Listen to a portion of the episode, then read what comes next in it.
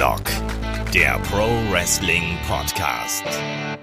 Einen wunderschönen guten Tag und herzlich willkommen hier bei Headlock, dem Pro Wrestling Podcast. Mein Name ist Olaf Bleich, ich bin euer Host und bevor es hier mit der letzten Ausgabe von Head to Head, dem Fingerpoke of Doom und Mankind's Titelgewinn losgeht, noch ein paar kleine Worte in eigener Sache. Ihr wisst, wir sind aktuell noch ein bisschen in der Pause, aber das geht nicht mehr lange so, weil in der nächsten Woche, da geht's wieder los. Da produzieren wir wieder neuen Content und wir haben natürlich jetzt auch die kleine Pause ein bisschen genutzt, um uns ein paar Gedanken zu machen und vor allem auch ähm, auf das Feedback, was äh, von euch gekommen ist. Entsprechend werden wir ähm, im Supporter-Bereich da ein paar Neuigkeiten für euch haben. Wir werden auch hier ein paar Neuigkeiten für euch haben. Und daher gibt's als nächstes hier erstmal ein Update ähm, wo wir euch ein bisschen erklären, wohin wir wollen, wo wir sind und ähm, was und überhaupt.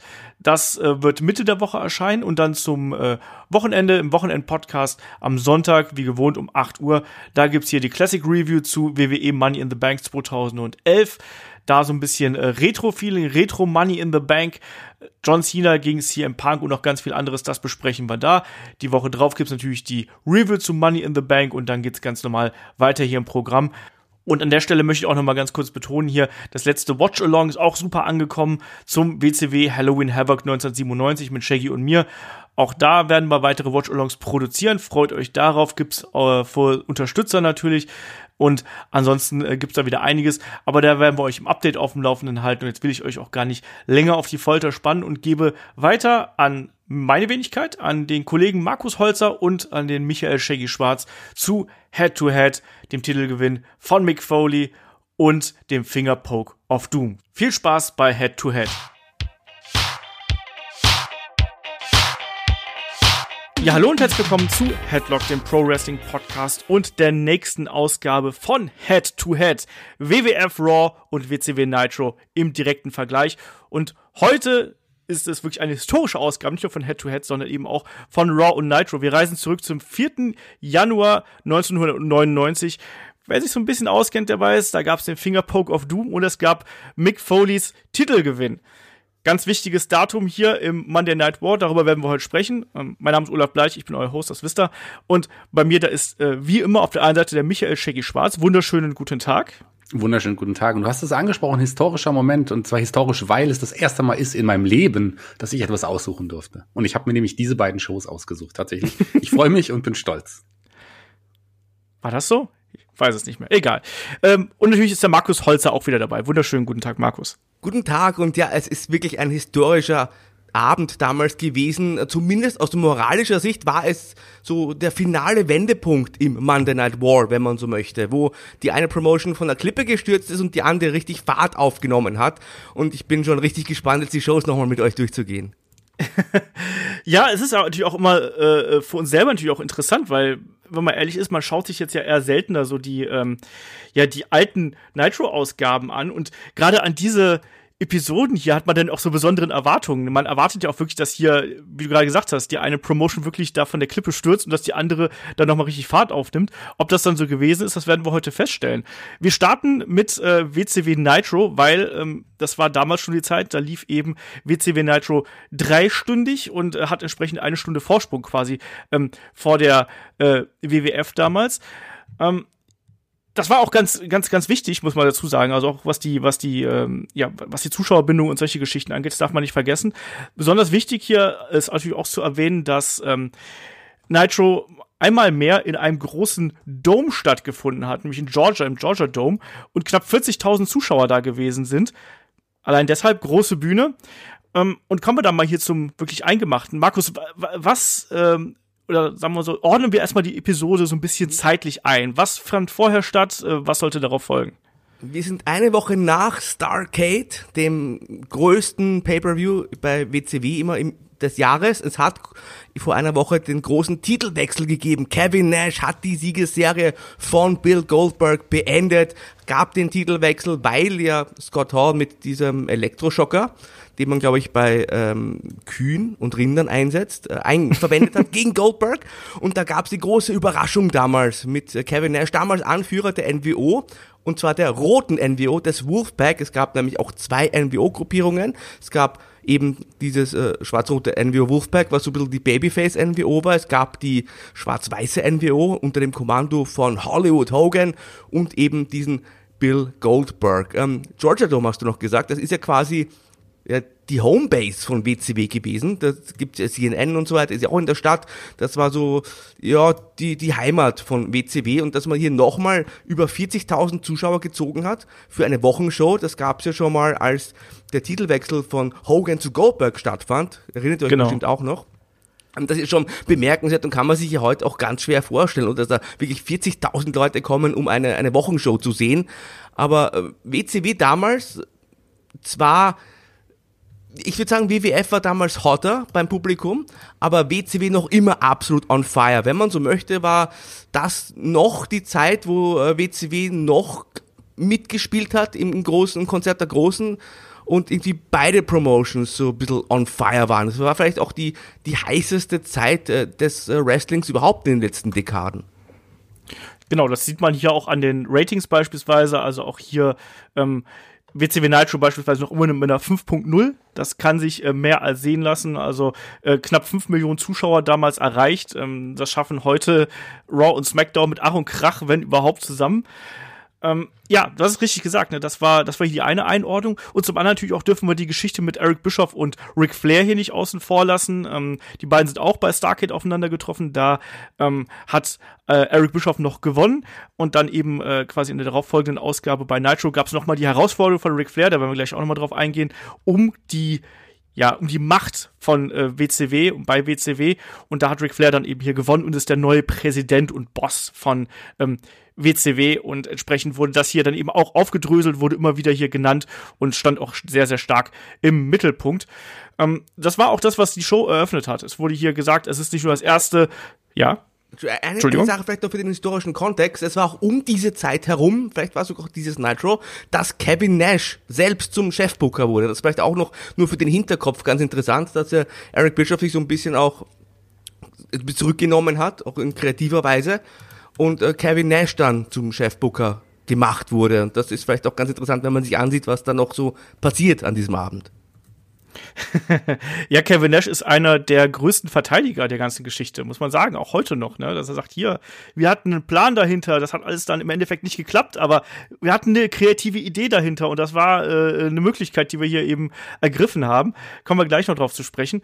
Aber ja, ähm, auf jeden Fall auch ein, ein Punkt, der hier dann äh, natürlich extrem wichtig ist starten wir doch gleich mal hier in die Show. Wie gesagt, erstmal der WCW Nitro startet mit einem äh, Trailer und Rückblick auf äh, Starcade, ähm, die Zusammenfassung da. Es ist das erste Nitro des neuen Jahres, es ist das erste Nitro unter dem neuen Ric Flair Regime, wie es genannt worden ist. Und das hat man auch direkt gebührend gefeiert. Es gab die Nitro Girls, die natürlich wie immer im Ring getanzt sind. Und Shaggy, ähm, es gab sogar Konfetti und Luftballons gleich zum Start von Nitro. Normalerweise kennt man das eher so gegen Ende.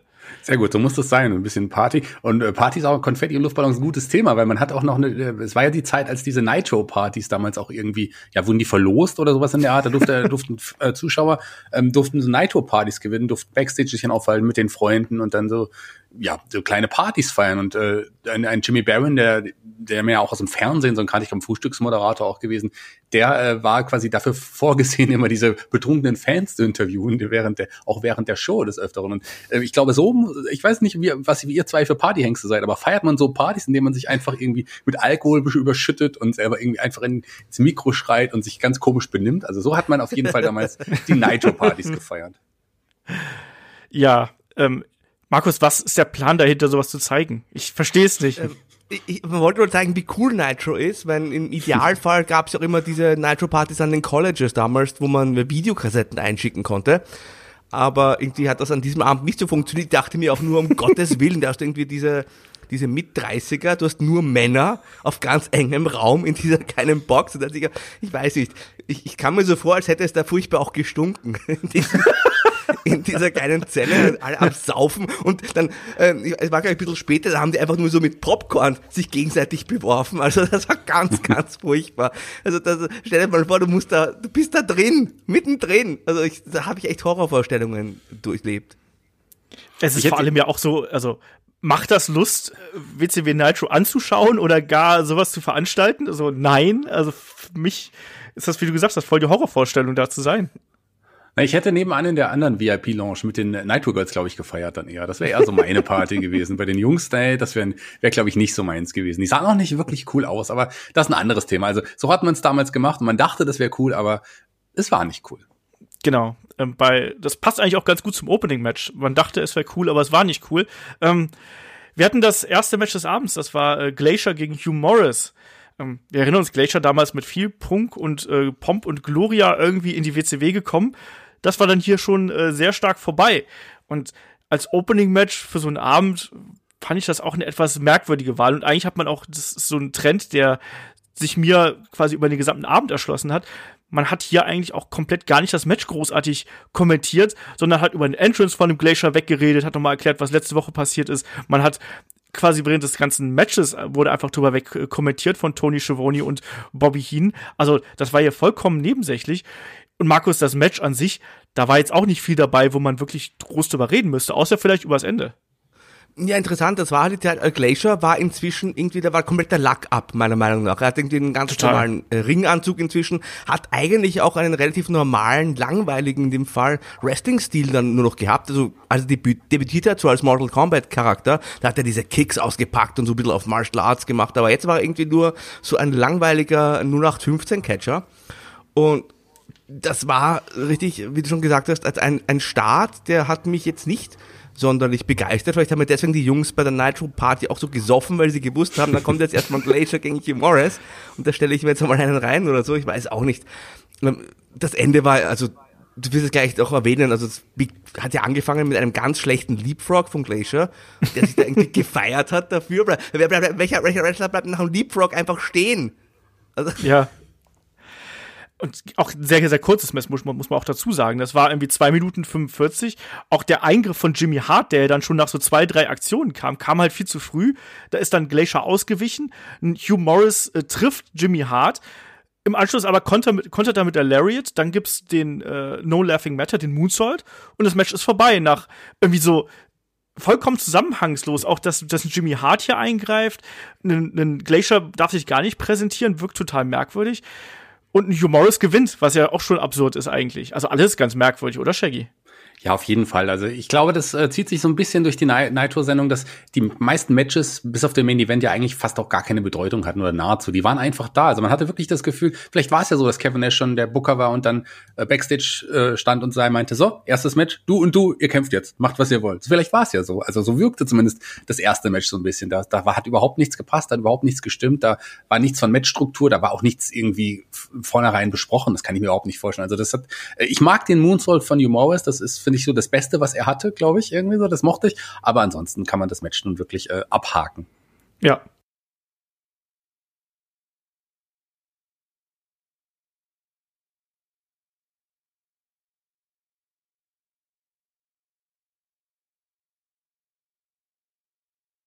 Da müssen wir auch gar nicht so ewig lang drüber reden. Und danach gab es erstmal einen sehr, sehr langen Rückblick auf eine legendäre Promo von Ric Flair. Markus, wir sehen einen Ric Flair, der 100-Dollar-Scheine zerreißt, der in Boxershorts da steht. Was war denn da los? Also dieser Rückblick, der war die ganze Zeit im 16 zu 9 Format, aber das war so gestaucht. Ist euch das auch aufgefallen? Weil der Nitro normal ja. 4 zu 3 damals und ich habe mich, das hat mich richtig aus dem Moment genommen, hat mich wahnsinnig geärgert, ehrlich gesagt, weil es an sich ein interessanter Rückblick gewesen wäre. Da wurde nochmal diese Fehde erzählt, Bischof gegen Flair und die hatten ja eben dann im Finale das große Match, wo es um die Kontrolle von WCW ging, da hat der Ric Flair alles aufs Spiel gesetzt. Seine Karriere, sein Leben, sein gesamtes Vermögen. Ich meine, gut, heute wissen wir, das Vermögen war gar nicht so groß. War viel auf Pump, aber auf jeden Fall hat er alles in die Waagschale geworfen, um eben gegen diesen Bischof anzutreten, was ihm auch dann gelungen ist. Aber wie gesagt, also warum, hat man das in 16 zu 9 gezeigt? Oder wirklich nur noch so gestaucht, nicht, nicht abgeschnitten oder so, einfach so. Das war ganz komisch und, und, und das sah richtig, ja, Bush League aus, also irgendwie so Amateurstunde. Ja, so ein bisschen. Das ist mir auch aufgefallen. Das ist aber was, was sich ja tatsächlich durch diese gesamte Show zieht, dass es da eben ein bisschen ähm, zusammengedrückt wird. Keine Ahnung, warum man sich dafür entschieden hat. Grundsätzlich bin ich aber da ganz bei dir. Man hat ja wirklich hier nochmal viele Story-Fäden versucht aufzugreifen. Was ich aber auch gerade bei so einer ersten Show im neuen Jahr für eine echt gute Idee halte. Also man, warum denn nicht? Man weiß nie genau, wie viele Leute haben vielleicht auch jetzt in der Vorwoche nicht so genau äh, eingeschaltet oder vielleicht nur hier so ein bisschen ähm, ja mal reingeswitcht, vielleicht nicht alles mitbekommen und da hat man wirklich diese Hauptstory noch mal in aller Breite auch mit Randy Anderson, den man hier mit eingebunden hat, natürlich in diese Fehde, der damals krebskrank gewesen ist, entlassen worden ist, mit seinen Kindern, die dann auch noch mal drum gebettelt haben bei Eric Bischoff so, bitte gib unserem Papa den Job zurück und so. ähm, und all sowas. Ne? Und, und, und, und, und ähm, ja, Ric Flair, der sich ja dann auch dann noch mal ähm, präsentiert hat quasi ähm, äh, ähm, mit, mit all dem, was, was, was dazugehört. Das hat schon gepasst. Shaggy, wie hat dir das hier gefallen? Also diese Zusammenfassung und all das, äh, was dann ja quasi danach kam, weil man begibt sich ja mit der WCW hier auch gleichzeitig auf den Weg Richtung ähm, Sold Out das ist der nächste Event gewesen. Wir wissen, Sold Out immer so eine schwierige Geschichte. Aber Ric Flair hat ja quasi hier sein Amt angetreten und hat sich auch dann bei allen bedankt, ist ja auch nochmal zum Ring gekommen mit Arn Anderson an der Seite und so weiter und so fort. Und mit, war da. Genau, ja, mit den Kids. Aber interessant ist, bevor, also nach, nach der Zusammenfassung ist, dass man jetzt auch erst das Intro eingespielt hat. Es waren ja schon weit über 15 Minuten vorbei und dann gab es erst das Intro von Nitro, was ich auch sehr interessant fand und seltsam. Warum hatte man vorher noch das eine Match und, und jetzt quasi noch das, egal. Ähm, da kam auf jeden Fall das Intro und dann kam tatsächlich ein Ric Flair zusammen mit Arn Anderson und äh, seinen Kindern. Weed Flair, ähm, und aber auch äh, Ashley, also Charlotte, war dabei, als sie noch ganz, ganz jung war, war sie das? Das ich, war ich, sie. Ich, ich, ja, ich ja. war mir total Ja. unsicher, weil die so anders aussieht. Ja, das war sie. Noch, sie sieht wirklich noch, aber gut, die sah vor zwei Jahren auch ganz anders aus als jetzt. Das stimmt. Ähm, also das war sie auf jeden Fall. Ähm, äh, also die gesamte Flair-Familie war dabei Ja. und, und äh, das, das war schon witzig. Und äh, wie sie dann zum Ring kam, ich weiß nicht, ist das aufgefallen, die ganzen, ja, die ganzen Mitarbeiter der WCW Backstage-Mitarbeiter haben applaudiert, haben sich gefreut. Da waren auch etliche wirklich sehr jung aussehende Menschen dabei. Ich glaube, die haben wirklich äh, die Kinderarbeit da geleistet. ist euch das aufgefallen? Ja. Ja, und auch diese, diese etwas äh, zauselige Kabelhilfe. Ich wusste nicht, ob das eventuell einfach nur Penner ist, der da vor sich von den Horsemen ein bisschen Geld erschnorren möchte oder so. Keine Ahnung. Also, das war schon ein bisschen merkwürdig, aber die Promo danach ähm, hat dann irgendwie gepasst. Es gab dann ein relativ langes äh, Segment mit äh, Ric Flair und dann eben den Horsemen. Ähm, das konnte man eben schon so machen und Markus, ein Ric Flair hat ja auch gleich äh, klargestellt, was für ein ja, Anführer, was für ein Chef er denn sein würde. Ja, ähm, ich fand diese Promo tatsächlich für eine Flair-Promo ein bisschen äh, langatmig. Was mir da aufgefallen ist, übrigens Ashley die ganze Zeit mit dem Kaugummi im Mund. Geht gar nicht. Also da hat einen lang, gelangweilten Gesichtsausdruck gehabt, die ganze Zeit Kaugummi gekauft mit offenem Mund, also wie so ein Pferd. Bei allem, bei allem Respekt. Aber ja, ähm, es ist schon wirklich viel passiert auch in dieser Fehde. Also Flair hat irgendwie ganz ruhig gesprochen, was ich interessant fand. Hat den Eric Bischoff zum Ring gerufen, seinen großen Rivalen, hat gesagt, nee, ich könnte dich jetzt feuern, aber das mache ich mal nicht. Ich habe eine bessere Idee.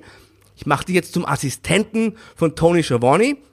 Aber weil du ja nur noch äh, Assistent bist und nichts mehr zu sagen hast, kriegst du auch nur noch das halbe Gehalt. Und dann hat er den von dir schon erwähnten Randy Anderson, der auch zum Ring gerufen, hat ihn wieder eingestellt. Er kriegt das doppelte Gehalt. Und äh, hat also hier quasi alles versucht gerade zu rücken, was unter dem Bischof-Regime nicht geklappt hat. Ja, und dann hat er sich auch noch selbst in ein Match gebuckt, was ich ganz interessant fand. Und zwar gegen Hennig und Windham in einem Handicap-Match äh, bei der CWA, haben wir immer gesagt, Alaska-Catch. Ähm, das konnte aber dann die Familie nicht so mit anschauen, weil da hat dann David gesagt, äh, Papa, ich will dein Partner sein. Und da war ja der Ric Flair erstmal ein bisschen dagegen, meinte, ja, ich weiß nicht, ob du weißt, worauf du dich einlässt. Und da hat der Arn Anderson sich eingemischt und gesagt, nee, dein Sohn, der weiß ganz genau, was er will. Und dann wurde hier dieses Tag Team Match quasi äh, festgezurrt. Ric Flair und David Flair gegen Hennig und Windham. Allerdings beim nächsten Pay-Per-View und leider nicht an diesem Abend, weil das hätte mich an diesem Abend irgendwie gefreut. Ich habe das aber damals auch für relativ groß erachtet. Bei so Vater-Sohn-Tag-Teams hat man ja relativ selten, muss man dazu sagen. Ich kann mich da noch an ein Match mit ähm, Dusty und Dustin Rhodes erinnern beim Rumble 91, glaube ich, war das damals. Ähm, das, das fand ich schon spannend. Und hier auch, das hat irgendwie ganz, ganz gut gepasst und hat auch so ein bisschen zu diesem Führungsstil gepasst. Und Ric Flair hat ja auch gesagt, hier, er will alles für die WCW geben, hat ja immer wieder auch in der in den Promos, er war ja mehrfach zu sehen, immer wieder betont, dass die WCW ja die größte und beste Wrestling-Promotion der Welt wäre und wie wichtig ihm das wäre. Und deswegen wollte er sich auch nicht aus der Verantwortung ziehen, sondern wenn man eben ein Pay-Per-View veranstaltet, dann will er auch dabei sein, will seinen Namen mit in die Waagschale werfen. Und entsprechend, das äh, Handicap-Match hier bestreitet. Es wurde dann ein Tag-Team-Match und ein Arn Anderson, du hast schon richtig gesagt, hat hier gesagt, nein, der, der Junge, der weiß, was er tut, ne, der schafft das. Und dann haben sie kurz, Vater und Sohn kurz angeschaut und dann, na gut, komm, das machen wir. Und Ja. Ashley weiter mit dem Kaugummi einfach. Das stimmt. Ja, Ähm, letzten, aber- letzten Endes wusste David, David Flair auch, was er dann äh, macht und äh, dass er bereit war. Ähm, aber das ist ein anderes Thema, das uns vielleicht irgendwann nochmal beschäftigt, weil das ist quasi ein David Flair wurde ja später auch zu einem interessanten Charakter. Kein guter Wrestler, aber ein interessanter Charakter, würde ich mal behaupten. Naja, Also, die, die, das, also ganz spät. cool. Ja, erstmal der Turn und dann viel später gab es ja noch die Zeit mit Crowbar und Daphne. Also die war schon super. Die fand ich gut. Ich weiß nicht, äh, da kann man nichts Gegenteiliges sagen, glaube ich, oder, Markus? Ja, Daphne fand ich cool. Ja, War ein Daphne großer ja. Fan damals. ja. Me too. ja, Crowbar auch ein relativ guter Wrestler irgendwo, aber David Flair habe ich, tut mir leid, also dem bin ich nie wirklich warm geworden. Egal. Habt ihr, Ähm, habt ihr das legendäre äh, Titantron-Video von David Flair damals gesehen bei WWE, wo einfach immer nur David Flair stand? das, aber das ist, ist eine andere, eine andere ähm, Episode quasi. Da gab es dann WCW nicht mehr. Ja, lassen wir einfach mal so stehen. Schreibt uns gerne, wie ihr David Flair fandet, wenn ihr euch an den noch erinnern könnt. ähm, dann gab es eine Werbepause, eine kurze, und dann ging es weiter mit dem äh, nächsten Match auf der Karte. Und das fällt in fast dieselbe Kategorie wie hier der Opener. Wir haben Booker T gegen Emery Ha- Hale. Ich habe den Typen noch nie gesehen. Oh, und na. es wurde. Was? Emery Hale ist tatsächlich jemanden äh, aus dem engeren Freundeskreis von Hulk Hogan auch. Also es ist jemand, den Genau. auch äh, Jimmy Hart ähm, ähm, ja unter seine Fittiche genommen hat und der auch zeitweise als eine Maschine angetreten ist. Und das ist jemand, den, äh, wo Hogan selber mal gesagt hat, das ist jemand, der könnte auch ein Riesenstar werden. so viel zum Thema Olaf kennt ihn nicht. Habt ihr jemals XWF gesehen? Diese Promotion, die nach dem Ende von WCW, so von Jimmy Hart, äh, aus dem Boden Genau. gestampft wurde. Da war der dabei und da wollte man ihn zum Star machen. Aber leider hat es die Promotion nie ins Fernsehen geschafft. Das hat man doch hier schon gesehen, dass es mit dem nichts wird, oder? Das hat man Er er gesehen. Tut mir war leid. Groß. Er war groß und ja. und, und hat eine Glatze und hat die dicke, dicke Arme gehabt halt, ne? Aber ansonsten hatte der jetzt nicht viel. Also, auch wenn man sich so seine, seine Google-Bilder mal anschaut, übrigens auch schon verstorben, der, der gute Mann, muss man dazu sagen, auch schon 2,6, äh, leider schon verstorben, aber ähm, weiß ich nicht, hat mich jetzt hier nicht überzeugt. Wie gesagt, er traf auf Booker T und das war auch ein ziemliches Gegraupe, dieses Ding. Also, die haben dann irgendwie so eine, so eine, so eine Sequenz gehabt, wo ein Reversal gebotcht worden ist und wo die beiden dann so ein bisschen sich durchgerungen haben und Booker das dann in Spinebuster umgewandelt hat. Anschließend noch so ein bisschen Standard-Action und dann den Heatseeker Dropkick zum Ende. Und das war's, Markus. Also auch hier wieder ein sehr, sehr kurzes Match und man hat gesagt, ja, hier Emery Hale, ne, der ist jemand, der, der war, hat bei Thunder schon einen Namen gemacht. Also wenn sich bei Thunder einen Namen gemacht hat, dann ist der jetzt auf jeden Fall schon wieder kaputt, oder? Ja, man muss sagen, äh, Hale hat sich bemüht, aus Booker T alles rauszuholen. Ist ihm leider nicht gelungen. Und ansonsten, ja, ich weiß nicht, das war wahrscheinlich, äh, wenn ich ihn nur so angucke, so ein bisschen der Baron Corbin von damals, nur dass der Baron Corbin jetzt halt stark gepusht wird. Aber ich sah bei diesem Hale halt auch überhaupt nichts. Ich fand das, ich, ich konnte mich tatsächlich, ich kannte den nur von der XWF. Ich konnte mich nicht erinnern, dass der jemals bei WCW aufgetreten wäre, ehrlich gesagt. Bis ich ihn da wieder gesehen habe. Ja, ne? Also das Match dauerte auf jeden Fall noch nicht mal eine Minute offizielle Zeit, also 59 Sekunden. Dann war hier aus diesem hoffnungsvollen Newcomer, ähm, war das Ding dann gelaufen und Booker richtet sich dann nochmal an die Kamera, sagt, hier, ich äh, will Number One Contender werden, ne, ich werde nicht aufhören, bis ich dieses Ziel erreicht habe. Ja, ne, also Jackie, ich hätte da jetzt wahrscheinlich schon weggeschaltet, wenn ich ehrlich bin. Wohin? Ja, ähm, wohin bloß? Ja, äh, Irgendwo anders hin, wenn es zum Teleshopping ist. nicht. Raw lief erst ein bisschen später. Ich Ähm, weiß, aber, dann guck klar. ich mir lieber irgendwas anderes an. Ich, ich, ich sehe die Parallelen zu dem, zu dem ersten Match, was du gesagt hast, mit dem Unterschied hier, dass man mit Booker auch einen, einen Plan hatte und den schon pushen wollte, aber ein Humorous oder ein äh, Glacier, die wollte man auch nicht mehr pu- pushen. Also das ist der Unterschied auf jeden Fall. Hier wollte man kurz Booker T präsentieren mit einem soliden Wrestler, hatte nur leider keinen soliden Wrestler mehr dabei und deswegen hat man Emery Hale genommen. Ja, aber als Zuschauer ist hier es doch egal, wer hier gepusht werden soll, sondern du fragst doch, ob du unterhalten wirst. Und bis jetzt war hier, also die Flair-Promo fand ich gut, muss ich sagen. Ich fand es auch mal recht angenehm, dass er nicht rumgeschrien hat. Aber ansonsten war doch jetzt hier nichts dabei, wo ich sage, Mensch, das ist hier Must-See-Television. Ne? Wir haben schon andere, andere Ausgaben von Nitro angesprochen, wo man auch gerade zu Beginn Vollgas gegeben hat, um die Zuschauer wirklich abzuholen. Und hier war es halt so, ja, wir, wir überbrücken mal so ein bisschen die Zeit und versuchen hauptsächlich irgendwie so unsere zwei großen Storylines zu pluggen. Ja, Alles andere, hm. Aber man hat halt immer wieder darauf hingewiesen, dass es Nash gegen Goldberg geben Genau. würde. Und ich glaube, dass das schon so ein ganz heißes Ding war, wo die Zuschauer auch äh, gepackt hast und dann sind sie, glaube ich, automatisch dran geblieben. Weil vielleicht sieht man ja den Nash, vielleicht sieht man ja den Goldberg in, erst- in der ersten Stunde. Und ich glaube schon, dass das gereicht hat in dem Fall. Ja. Vielleicht ist das so, vielleicht auch nicht, vielleicht bin ich auch nur überkritisch. Ähm, es ging danach in die nächste Werbepause. Es gab schon wieder die Nitro Girls, also auf jeden Fall für Leute, die die Nitro Girls mochten, für einen Shaggy zum Beispiel. Ähm, Yeah. yeah, ähm, war das auf jeden Fall was. Und dann sehen wir eben einen Eric Bischoff, der recht äh, ja gelangweilt bei Tony Schiavone und ähm, ähm, Bobby Heenan am äh, Kommentatorenpult sitzt, Füße auf dem auf dem Pult, auf dem Tisch, wie sich's nicht gehört und äh, sich weigert hier irgendwas zu machen und ähm, Tony droht ihm dann auch, dass er Ric Flair ja hier quasi äh, ne, Bericht erstatten würde und dass es dann eine Abmahnung gäbe und solche Sachen. Und Markus, ich frage dich jetzt mal so als übergreifend quasi für diese gesamte Show. Ich fand diese Sache mit Eric Bischoff am Kommentar und Tony und Bobby, die dann da darüber sprechen und sich über ihn lustig machen. Ich fand das so penetrant, über drei Stunden oder zwei Stunden dann zu hören. Ähm, das hat für mich sehr, sehr viel aus dem ganzen Drumherum rausgenommen. Natürlich hat es einen Sinn gehabt, dann am Ende natürlich diesen feiernden Eric Bischoff, aber mir war es teils ein bisschen zu präsent irgendwo und hat zu viel von den Matches auch weggenommen. Ja, ich fand das jetzt nicht so schlimm. Ich fand das, als der Bischof dann am Ende aufgedreht hat, wenn wir, da kommen wir später natürlich noch dazu, fand ich das viel, viel nerviger. Also da, das war, Das stimmt. Um Gottes Willen. Aber gut, dazu vielleicht auch später. Und äh, ich bin übrigens auch großer Fan der Nitro Girls gewesen. Gerade von Spice, die ja mehrmals eben an diesem Abend aufgetreten ist. Und mh, das war schon, das war ein gutes Konzept. Ich, ich mochte das. Ich fand das gut. Ich fand das auch gut, Ja. aber bei Spice musst du dich, glaube ich, hinten anstellen. Die gehörten mir.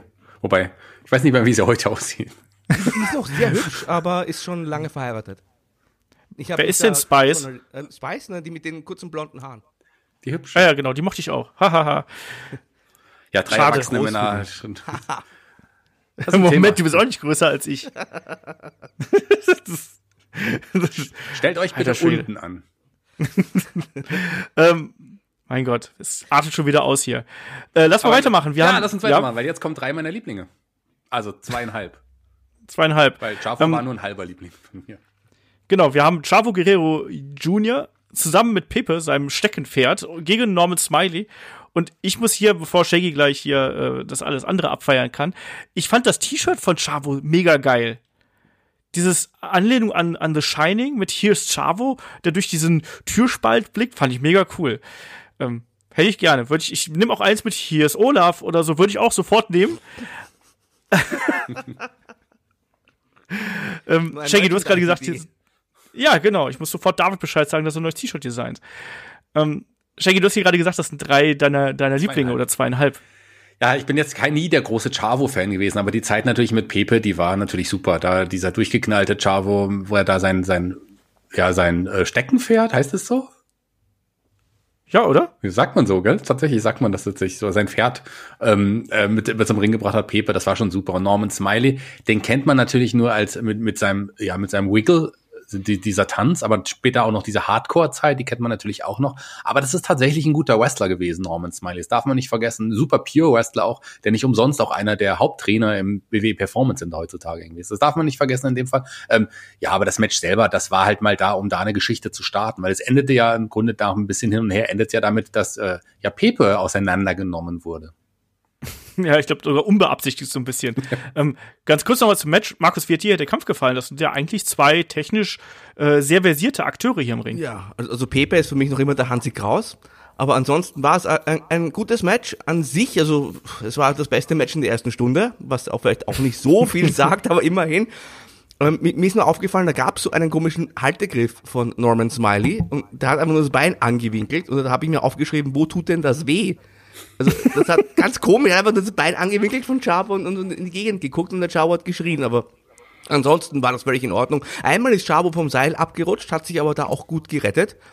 Ja, Und ähm, ich mag die Norman Smiley auch. Ich fand auch diesen, diesen Big Wiggle und äh, ich fand das immer sehr, auch damals sehr unterhaltsam, muss ich sagen, weil der sah irgendwie aus wie so ein Schluck Wasser, ne, also die Frisur und dann die abstehenden Ohren und dann die immer die, die, die große Badehose und so. Und, aber, aber irgendwie total kultig. Also ich, ich mochte den. Ich mag den noch immer, den Norman.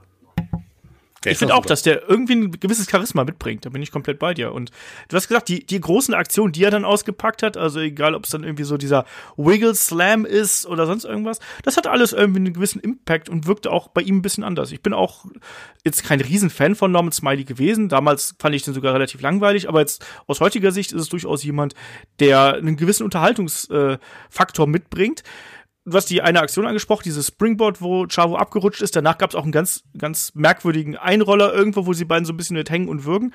Ähm, und es folgte danach auch ein relativ schnelles Ende, nämlich äh, ja per Einroller eigentlich, mit so einem Sunset Flip Roll-Up Variante, die wir da gesehen haben, vorher noch mit, äh, ja, mit, mit gekreuzten Händen quasi, wo dann hier einen ähm, Norman, den äh, guten Chavo, quasi in die Aktion reingezogen hat, haben sie gut gelöst.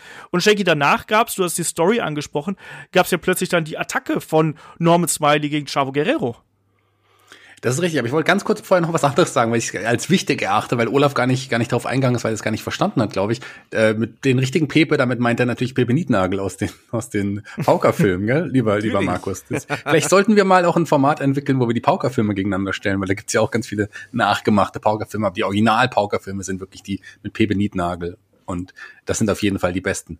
Ähm, ja, es gab danach die Attacke gegen Chavo ähm, äh, und nochmal noch eine Art einen Brainbuster, einen ziemlich harten Brainbuster von, von Norman Smiley. Und das ist ja auch die Aktion, die ich vorhin meinte, wo dann der Kopf von, von Pepe weggeflogen ist. Ich glaube, das war tatsächlich nicht beabsichtigt, aber man hat es ja dann später noch in eine Story gemünzt. Ja, genau. Ich glaube, hier war das eher so, also äh, Norman Smiley war ja quasi schon aus dem Weg raus und dann wirkte es so ein bisschen so, als ob man ihm gesagt hätte, so, du musst noch mal mit dem Pferd zuschlagen oder sonst irgendwas. Dann hat er Chavo ja quasi mit dem Kopf von dem Pferd so ein bisschen gestreift, mehr oder weniger, und dann ist ja der Kopf weggeflogen. Man ist auch danach relativ schnell in die Werbepause gegangen.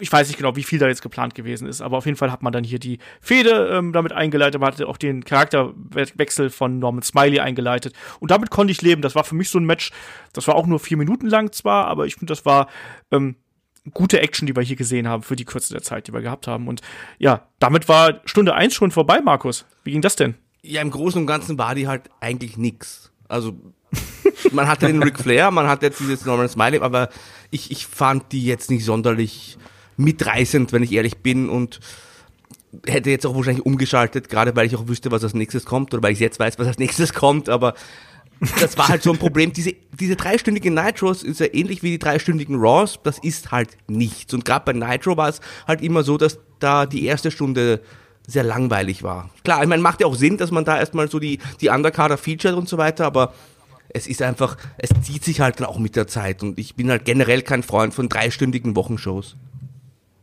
Kann ich komplett nachvollziehen. Ging mir genauso. Also ich, ich hätte wahrscheinlich schon früher umgeschaltet, gerade zur damaligen Zeit, wo ich eh eine Aufmerksamkeitsspanne an der Stufenfliege gehabt habe.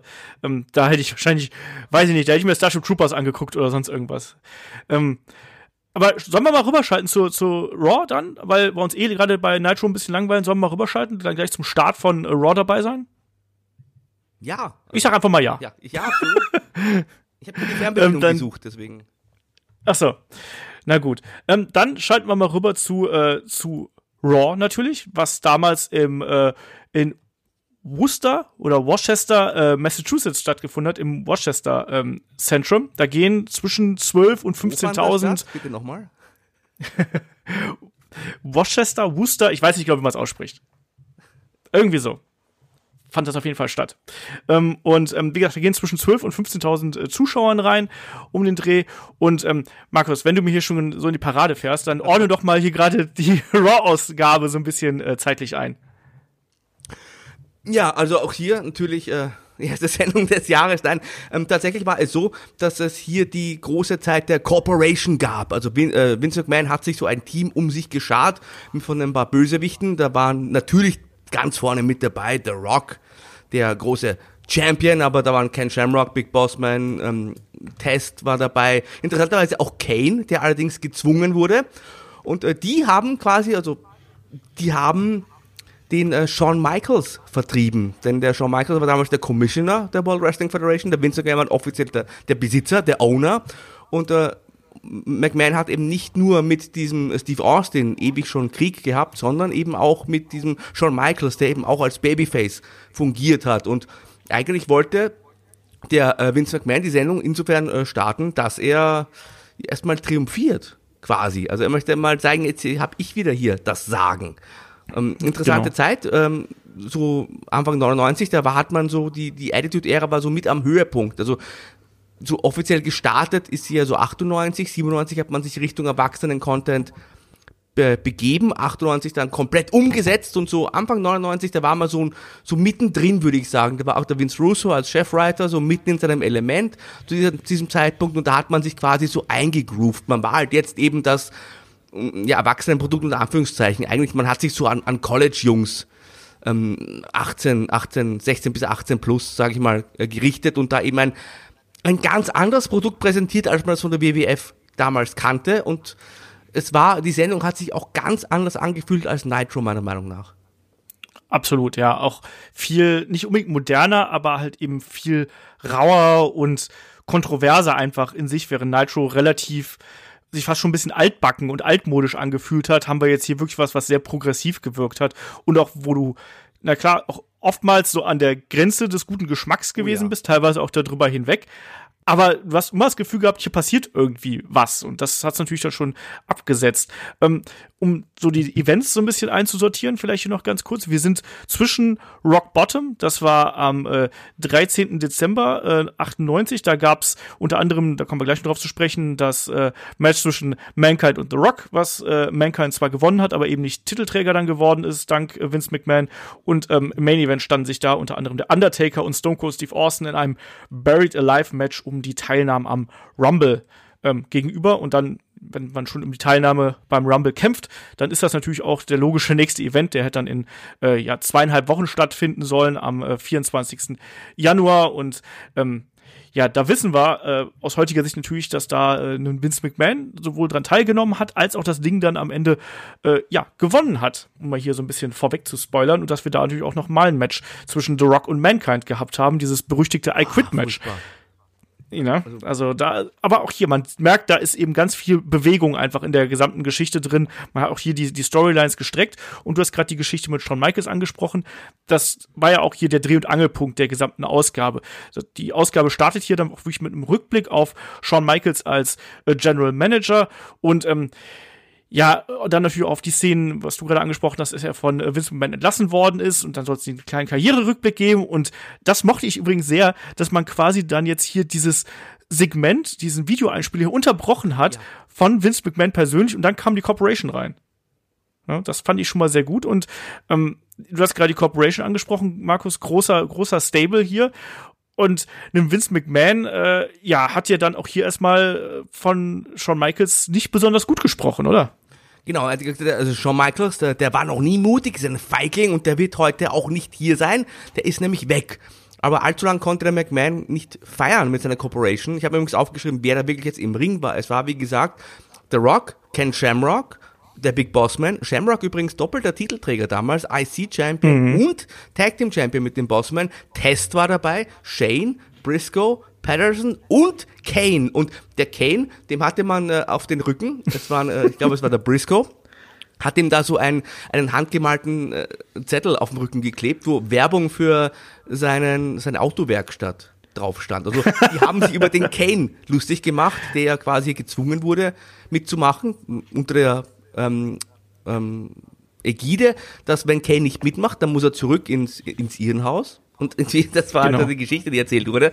Und das fand ich irgendwie ganz interessant, weil hier quasi eine, eine Geschichte in der Geschichte erzählt wurde, die aber so ein bisschen Comedy-mäßig war, obwohl ja die Hauptstory recht ernst dargestellt wurde.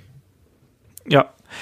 Ich fand das auch echt cool, muss ich sagen. Also auch hier diese Sache mit Kane wurde ja später auch weitergeführt. Da gab es ja dann auch die Drohung von einem Vince McMahon hier, ne, wenn du nicht brav bist und nicht das tust, was ich sage, dann kommst du eben zurück in, in die Klapse. Ähm, find, ich, fand das, ich fand das relativ clever, ne? Und dann, aber wurde hier erstmal die Geschichte mit Shawn Michaels weitererzählt, die damals auch wieder mega heiß gewesen ist. Also das hat man auch gemerkt, als dann Shawn Michaels erstmal auf der Leinwand ähm, aufgetaucht ist. Ähm, da war eine riesengroße Reaktion da, oder Shaggy? Und als er dann in der Halle gewesen ist und gesagt hat, hier, der Sheriff ist zurück und ich habe die Kavallerie dabei und auf einmal hast du Shawn Michaels wieder an der Seite von DX, da war direkt die äh, Stimmung dabei, oder? Da war das Publikum auf jeden Fall dahinter. Also die seine ehemaligen Freunde, zumindest Triple H, die anderen kamen ja alle ein bisschen später dann zu DX, die standen jetzt Seite an Seite mal wieder, weil sie auch die gleichen Feinde haben, die, die gleichen Gegner irgendwie hatten. Was ich aber ansprechen möchte, ist das schreckliche Outfit von Shawn Michaels, dieses rote Hemd mit der schwarzen Lederweste. Das äh, könnte ich mir bei einem von euch gut vorstellen, aber an Shawn Michaels sah es halt wirklich, wirklich äh, nicht gut aus. Im Vergleich also, zu den späteren Outfits, die uns da Shawn Michaels noch präsentiert hat, war das ja ähm, modisch top. Stimmt, da kann man mit leben. Hast vollkommen recht. Ähm, gab schon schlimmere Outfits von Michaels, aber das war auf jeden Fall trotzdem äh, kein jetzt modisch wirklich äh, geschickter Schachzug. Egal. Was ein geschickter Schachzug auf jeden Fall von ihm war, war, dass er ja gesagt hat, er ist hier als Commissioner wieder da und er ist Commissioner und da, dass äh, da ein, ein ja, da gab es nochmal den Rückblick ähm, auf, auf die McMahons, weil die McMahons ja auch beim Royal Rumble dabei sind, also ein Vince McMahon beim Rumble dabei ist und sich selber als Nummer 30, während ein Austin als Nummer 1 äh, antreten muss, angekündigt hatte. Ähm, war es jetzt so, dass ein Austin, äh, ein, ein, ein Shawn Michaels gesagt hat, so, ich bin ja jetzt Commissioner und wenn du antrittst, dann bist du ja auch ein Wrestler und ich kann über die Wrestler bestimmen, denn ich habe ein wie, was, wie hat er es genannt? Ein, ein, ein wasserdichten Vertrag, sowas mhm. in der Art, also ähm, absolut wasserdicht. Und ähm, ja, und da, da ich jetzt bestimmen kann, du wolltest gerne Nummer zwei sein, hast du gesagt, dann darfst du auch die Nummer zwei sein. Das hat er hier angekündigt. Und er hat auch noch angekündigt, dass er heute noch eine ja, Stone Cold Surprise für ihn hat. Ähm, eine, eine Überraschung und die sollte an dem Abend auch noch kommen. Das wird er später holen. Er geht irgendwann heute aus der Halle und holt diese Überraschung.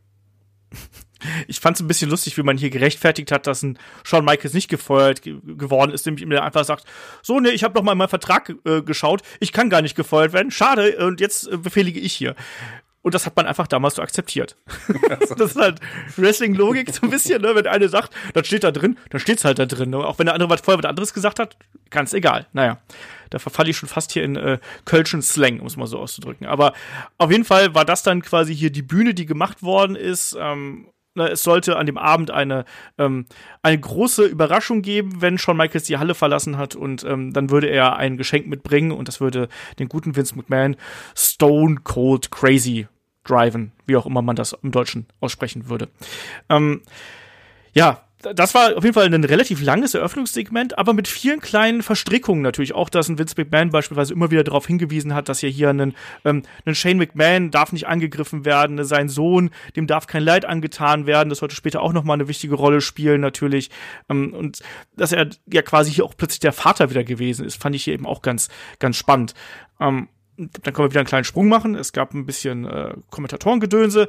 Es gab ein bisschen äh, Vorschau, nämlich auf das große Match um den Hardcore-Title zwischen Road Dogg und El Snow. Aber also, be bevor du weitermachst, ganz kurz. Äh, fand ich witzig, dass übrigens dieses Match als äh, einziges erstmal angekündigt wurde, ganz groß innerhalb, während alle anderen noch im Ring standen, wurde das Match angekündigt. Aber was ganz, ganz wichtig ist ja auch zu sagen, dass im Grunde jeder, der hier jetzt schon mal im Ring war, an dem Abend alle mindestens einmal noch zum Ring kommen sollte, weil jeder noch eine eigene Geschichte, eine eigene andere verstrickte Geschichte irgendwie hatte. Das fand ich auf jeden Fall sehr interessant. Ähm, man startet startete hier das allererste Match mit einer absoluten. Eine Sache, ja, ist euch aufgefallen, dass Jerry Lawler mitten im Wort abgeschnitten wurde, als es in die Werbepause ging?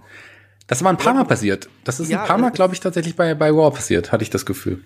Das kennt man so gar nicht vom WWE, ne? So schlechte Production Values.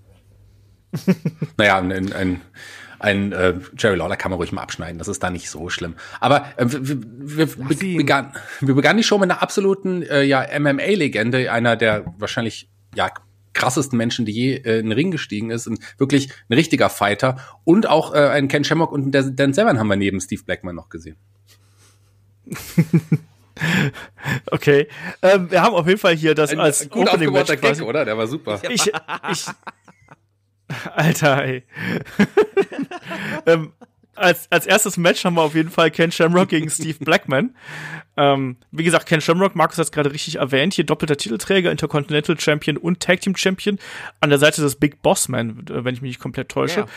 Ähm, und die beiden, ja, also war ein okayes Match. Ne? Steve Blackman anfangs ein bisschen stärker, ähm, Ken Shamrock dann eben äh, später, der das Kommando übernommen hat und dann eben auch ein Dan Severn, du hast gerade schon richtig gesagt, äh, Shaggy, der dann hier mit Halskrause zum Ring kam, ähm, äh, Shamrock abgelenkt hat, ähm, Blackman hier so ein bisschen die Oberhand gewinnen konnte, aber nicht allzu lange, dann eben Ken Shamrock Belly to Belly, ähm, nochmal eine kurze Ablenkung und für mich relativ überraschend, wie dann das Ganze hier ausgegangen ist, Markus, weil da wurden ja dann auch wieder mehrere Geschichten quasi überkreuzt, weil dann haben wir auf einmal noch einen Billy Gunn gesehen. Ähm, auf jeden Fall möchte ich sagen, Steve Blackman ist der uncharismatischste Wrestler aller Zeiten. Es ist, also, wenn ich den sehe, will ich sofort schlafen gehen.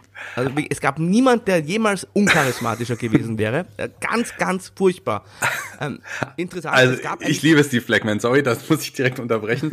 Damals sehe ich das ganz genauso wie du. Aber heute, wenn ich ihn heute sehe, ich muss glaube, äh, ich freue mich über keinen Wrestler mehr als über Steve Blackman, wenn ich ihn sehe. Warum? Einfach genau, ich weiß nicht genau warum. Ich glaube, weil genau aus dieser Begründung du gerade genannt hast. Der hat wirklich irgendwie eigentlich gar nichts gehabt, oder? So richtig. Aber irgendwie Nichts.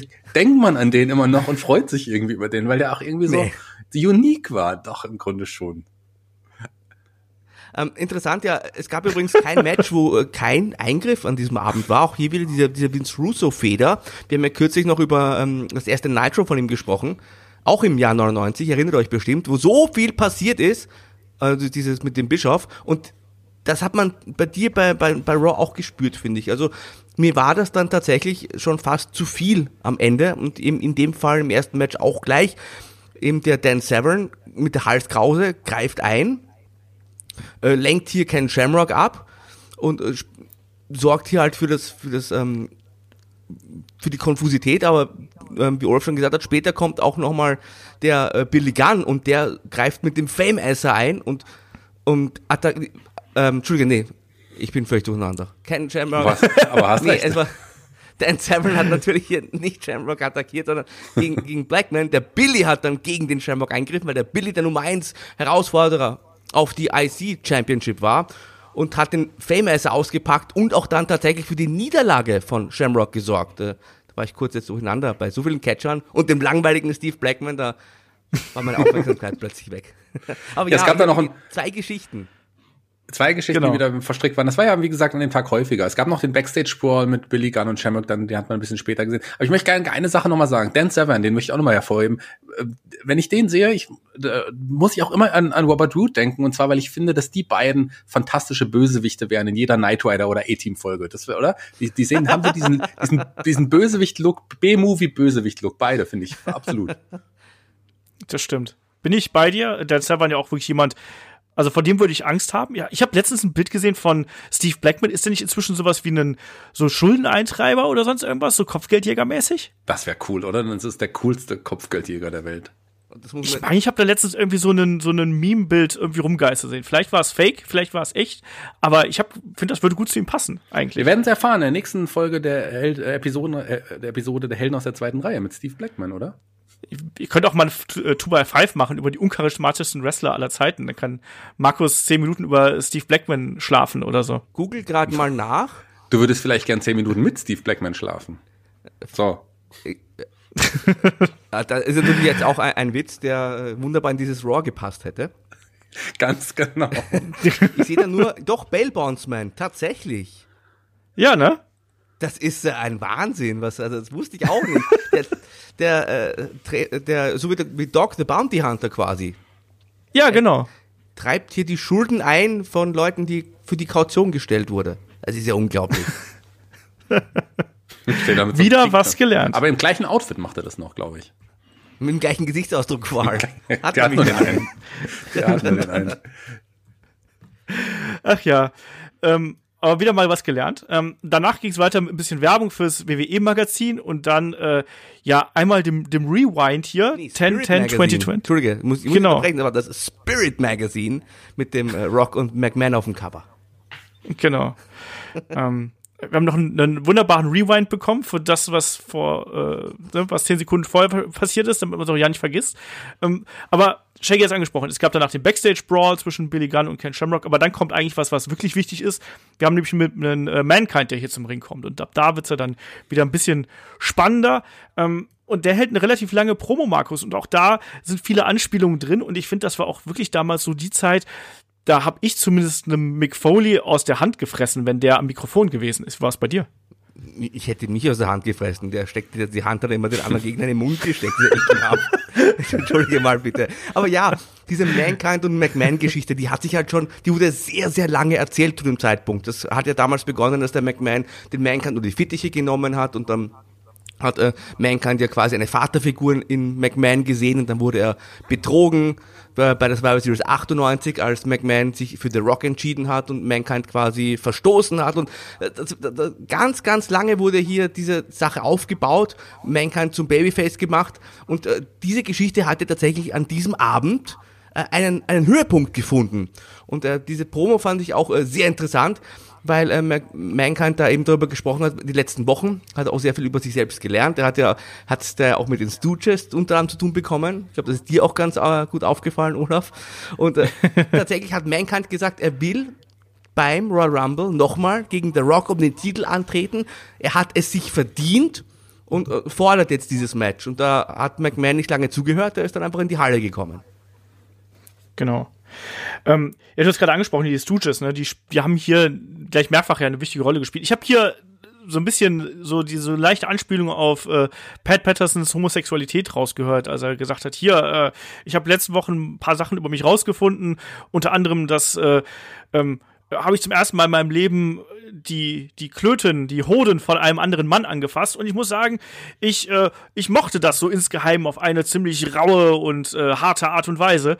Also, ich habe das so ein bisschen als in diese Richtung gedeutet. Vielleicht äh, interpretiere ich da auch so viel rein. Andererseits, wenn man hinterher anschaut, dass ähm, ein äh, Pat Patterson ein Kane versucht mit einem äh, Kondom zu bestechen, geht das glaube ich schon so in die Insider-Joke-Geschichte. Ne? Und was diese Herausforderung an äh, The Rock angesprochen, da hat Foley ja auch gesagt, ne, dass Foley ist vielleicht nicht unbedingt Gott, aber er ist zumindest äh, ziemlich gut und er hat The Rock bei Rock Bottom besiegt und nur weil McMahon das hier anders gesehen hat, ist The Rock überhaupt noch Champion.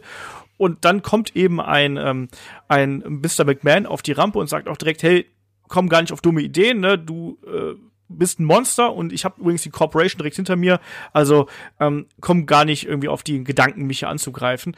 Ähm, er hat es nicht geschafft, quasi sich den Titel zu holen und das liegt einzeln allein auch daran, dass er ein Mankind viel zu sehr auf die äh, Fans gehört hat und eben nicht auf äh, Vince McMahon, weil äh, wenn er auf Vince McMahon gehört hätte, dann ähm, wäre er schon längst Champion und ähm, er sagt, sagt eben, ja, ein Mick Foley, Mankind hat seine, wie nennt man das denn, hat seine Sporen sich noch nicht verdient und muss heute erstmal noch im Number One Contender Match dran stehen und deswegen trifft er auf Triple H und der Gewinner, Gewinner geht zum Rumble und der Special Referee ist auch noch Shane McMahon. Na, und auch da, dadurch, dass es im Vorfeld, in den Vorwochen die Attacke von Mankind gegen Shane McMahon gegeben hat, wusste man schon so ein bisschen, ja, da äh, ist Ungemach. Andererseits war es eben auch interessant, weil man eigentlich so das Gefühl hatte, dass ein Triple H und Mankind auch hier, ne, gemeinsame Feinde machen Freunde irgendwie, ähm, hat man sich gedacht, eigentlich warum sollten die beiden gegeneinander antreten, ne? Aber das wird hinterher auch nochmal thematisiert, das hat man hier so ein bisschen aufgebaut für mich war das damals eine spannende Wendung, weil man hat natürlich auch zwischen Triple H und Mankind, die Geschichte kennt man, die hatten auch eine lange Fehde schon gegeneinander. Insofern, ja, spannender, spannender Einstieg und auch eine Verstrickung gleich mehrerer Storylines. Das kann man so machen. Und für das nächste, was jetzt danach passiert, ich weiß, will noch jemand von euch was zu diesem McMahon-Segment sagen? Einmal Nein oder Ja in, in die Runde? Nein. Nein. Stille. Shaggy, dann hast du dir hier das äh, Recht auserkoren, ähm, hier über das nächste Segment und das nächste Match zu sprechen. Wir kriegen erstmal ja, hier. Gerne, weil äh, man hat auch wieder zwei gut aussehende Frauen gesehen im Backstage-Segment. China hatte eine, eine, ja, wie die Kommentatoren auch gesagt haben, gute Freundin von ihr dabei, ne, die genau Sammy Sammy die die ja auch äh, das wurde auch 20 mal erwähnt am Tag zuvor bei Heat schon aufgetreten ist und da schon etabliert wurde als Charakter das schien sehr wichtig zu sein und beide äh, China und ihre ja gut aussehende Freundin sollten ja auch noch eine entscheidende Rolle im nächsten Match spielen, denn da, da war jemand, äh, der sich auch gut mit Frauen auskennt, nicht ich, sondern ein anderer, ähm, und zwar Sexual Chocolate äh, Mark Henry gegen einen, der sich auch mit Frauen auskennt, und zwar Goldust war sein Gegner. Und ja, das war auch ein äh, interessantes Match. Und äh, da sollten ja, wie gesagt, beide Damen auch noch eine entscheidende Rolle spielen. Ja, ich weiß gar nicht, Markus, war das Match so interessant? Nein. war Interessant. ein komisches Finish, weil am Ende Goldust die Shattered Dreams ausgepackt hat und das ist ja mit der dümmste Finisher, den es jemals im Wrestling gab, weil es einfach ein, ein Low Blow vor den Augen des Ringrichters ist. Ähm, interessant war ja dann eigentlich das, was nach dem Match passiert. Also auch hier in dem Fall wieder, das war wohl auch generell damals der Zeit so geschuldet, sage ich mal. Auch hier das Match selbst gar nicht wirklich äh, das Relevante an der ganzen Geschichte. Das hatten wir bei Nitro jetzt auch schon. Das war wohl, ja, das war damals wohl so. Ja, hat keine große Rolle gespielt. Also das Einzige, was ich hier so an Geschichte aus dem Match rausziehen konnte, war, dass man Mark Henry hier als wirklich starken Mann präsentieren möchte. Also er war sehr dominant, er hat auch mit den Schlägen und so hat er einen, einen Gotas relativ schnell zu Boden geschickt. Ähm, Golders konnte auch hier ein Spinebuster zeigen, was natürlich relativ beeindruckend aussieht, aber Mark Henry konnte eben immer wieder mit seiner Kraft, ne, als World's Strongest Man, konnte er eben hier immer wieder auskicken und äh, konnte dann auch ein Golders dominieren und dann kam eben dieser blöde Shattered Dreams, um es mal so zu sagen. Ähm, hat aber, wie ich finde, auch hier eigentlich ganz gut in die Geschichte reingepasst. Natürlich, ein Mark Henry hat sich damals über die Sexualität quasi identifiziert. Das war die Rolle, die er damals gehabt hat. Und ihm dann quasi hier in diesem Love Angle mit China zwischen die Eier zu treten oder zwischen die Beine zu treten, in die Eier zu treten. Das passt dann doch. Und ähm, Shaggy, ich muss hier einfach hier wieder das, das Ruder übergeben. Was kam denn danach? Weil es, Mark Henry war ja am Boden. China hat ihn erstmal so ein bisschen aufgebaut ne, und erstmal einen, einen Kuss gegeben. Die beiden hatten ja schon so ein bisschen was miteinander im Vorfeld. Wie ging's denn dann weiter? die, hatte, ja, die hatten ein bisschen was im Vorfeld, hast du gut gesagt. China sagt ja sogar sowas wie, wie ähm, ich, die Nacht, unsere nach, gemeinsame Nacht, die war fantastisch, die war wund wunderbar. Und ähm, ich habe Angst, dass ich nicht Frau genug für dich bin, weil du einfach zu viel Mann bist und so. Das ist etwas, was ich selber sehr oft höre und deswegen konnte, konnte ich mich da auch sehr gut in Mark Henry hineinversetzen. Und deswegen habe ich ja jetzt jemanden äh, mitgebracht und zwar meine Freundin Sammy, die übrigens äh, am Tag zuvor schon bei Heat etabliert wurde. Nur mal so am Rande und eine gute Freundin von China ist. Das wurde auch nochmal erwähnt von den Kommentatoren. Ja, äh, am, am Ende äh, gab es einen Kollaps von Mark Henry quasi. so einen sehr, sehr gut gespielten Kollaps von Mark Henry, weil er ja jetzt sich äh, freut auf ja, ein, eine Ménage à trois, so wie wir drei jetzt hier quasi zusammen haben, nur in, mit Berührung. Ja, und ohne Mikrofone, hoffe ich. Ähm, ja, das genau das. Vielleicht, vielleicht ist. genau, mit Mikro. Ja. Stimmt. ähm, ja, also, also vielleicht ist bei Mark Henry das ganze Blut irgendwo anders hingestiegen und deswegen ist er kurzfristig äh, ohnmächtig geworden. Da gibt es auch irgendwie so einen Krankheitsbegriff für. Ähm, man weiß es nicht. Auf jeden Fall ist hier die Andeutung ist ganz klar, überdeutlich und ähm, äh, das wird ja später auch noch, auch noch fortgeführt. Es ist, Markus, wie hat, wie hat dir hier dieser Engel gefallen? Also ich weiß, dass ich ihn damals überhaupt nicht so richtig einsortieren konnte. Ich fand ihn irgendwie ganz witzig, aber der ist ja schon äh, drüber auf jeden Fall und passt ja. natürlich super in die Attitude Era. Muss auch sagen, im Jahr 2020 sieht man das natürlich auch nochmal mit anderen Augen. Um, ähm, ich fand den damals aber auch schon ein bisschen affig, ehrlich gesagt, weil ich meine, jeder hat ja gesehen, dass äh, Sammy vielleicht nicht immer Frau war. Was? Da, und, und, Oder niemals Frau gewesen ist, überhaupt? Weil man muss auch heutzutage vorsichtig sein, man will jetzt wirklich auch niemanden beleidigen. Ähm, aber und Mark Henry hat das nicht bemerkt und jetzt ging ja dann die Geschichte, ging ja, wie gesagt, das noch weiter und so weiter. Also ich fand das damals doch recht dumm, aber das war eben auch so ein bisschen dieser Zeitgeist Ende der 90er Jahre. Also es hat, hat da schon reingepasst, sage ich mal. In dieses eben, äh, wir wollen cool sein, wir wollen die Grenzen überschreiten, wir richten uns hier jetzt an 18-Jährige und da bringen wir halt sowas. Also es hat schon ins Produkt gepasst, tatsächlich. Klar, da wird mit Klischees gearbeitet natürlich, äh, mit Stereotypen hier, äh, mit Vorurteilen auch irgendwo ähm, und ja, ist dann halt eben nun mal so. Das war damals, äh, gehörte irgendwo dazu. Ähm, ist aber jetzt eben trotzdem nichts, auf das äh, man da wunderbar stolz sein müsste. Kommen wir weiter. Ich finde aber ganz kurz, ja. da muss ich doch mal einhaken, weil ich ja jemand bin, der sich gegen Vorurteile kämpft und auch irgendwie so Minderheiten irgendwie unterstützt und finde da so eine gewisse Art ja von Vorurteilen schon da in, in Markus Worten und in, auch in deinen Worten, Olaf. Also man kann ja sein, dass, dass es auch ein Mann war, der eigentlich im Körper einer Frau wiedergeboren ist. Das kann ja auch sein. Also will da jetzt irgendwie nichts kritisieren. Vorurteile sind, sind in dem Fall, glaube ich, nicht angebracht. Außerdem stehen sie auf Mark Henry, weil er als Schwarzer einen großen Penis hatte. So. Ach ja, ich habe ich hab auf die Pointe gewartet. ähm, nee, ich weiß, ich, mich, mich hat halt hier so, offen, so, so gestört, weil es halt offen, Markus ist auch umgefallen. Aber da, er fällt nicht, er fällt nicht tief. Jetzt kann ich meine ernsthafte Medienkarriere vergessen. ähm, Kommen wir zum nächsten Segment. Da haben wir einen ähm, Dennis Knight ähm, äh, in Ketten gesehen, der hier offensichtlich ja von den Acolytes in der Vorwoche ja entführt worden ist und ins Verlies geworfen worden ist. Damals ja auch ähm, ja die Corporate Ministry äh, ja auch noch damals in, in Full Force. Ähm, ja, was aus einem Dennis Knight äh, werden sollte, wissen wir. Midian, Naked Midian und so weiter und so fort. Ähm, ich würde sagen, wir machen noch das, vielleicht noch die nächste, das nächste Match und das nächste Segment und dann schalten wir noch mal rüber. Ähm, wir haben jetzt das dritte Match des Abends und da gibt's auf der einen Seite den Godfather und er trifft auf Test, den Hired Gun der Corporation, ähm, der in der Fehde mit äh, Val Venus steckt. Ja, und der Godfather, da bin ich schon wieder fast versucht, den Shaggy hier äh, äh, reden ja. zu lassen.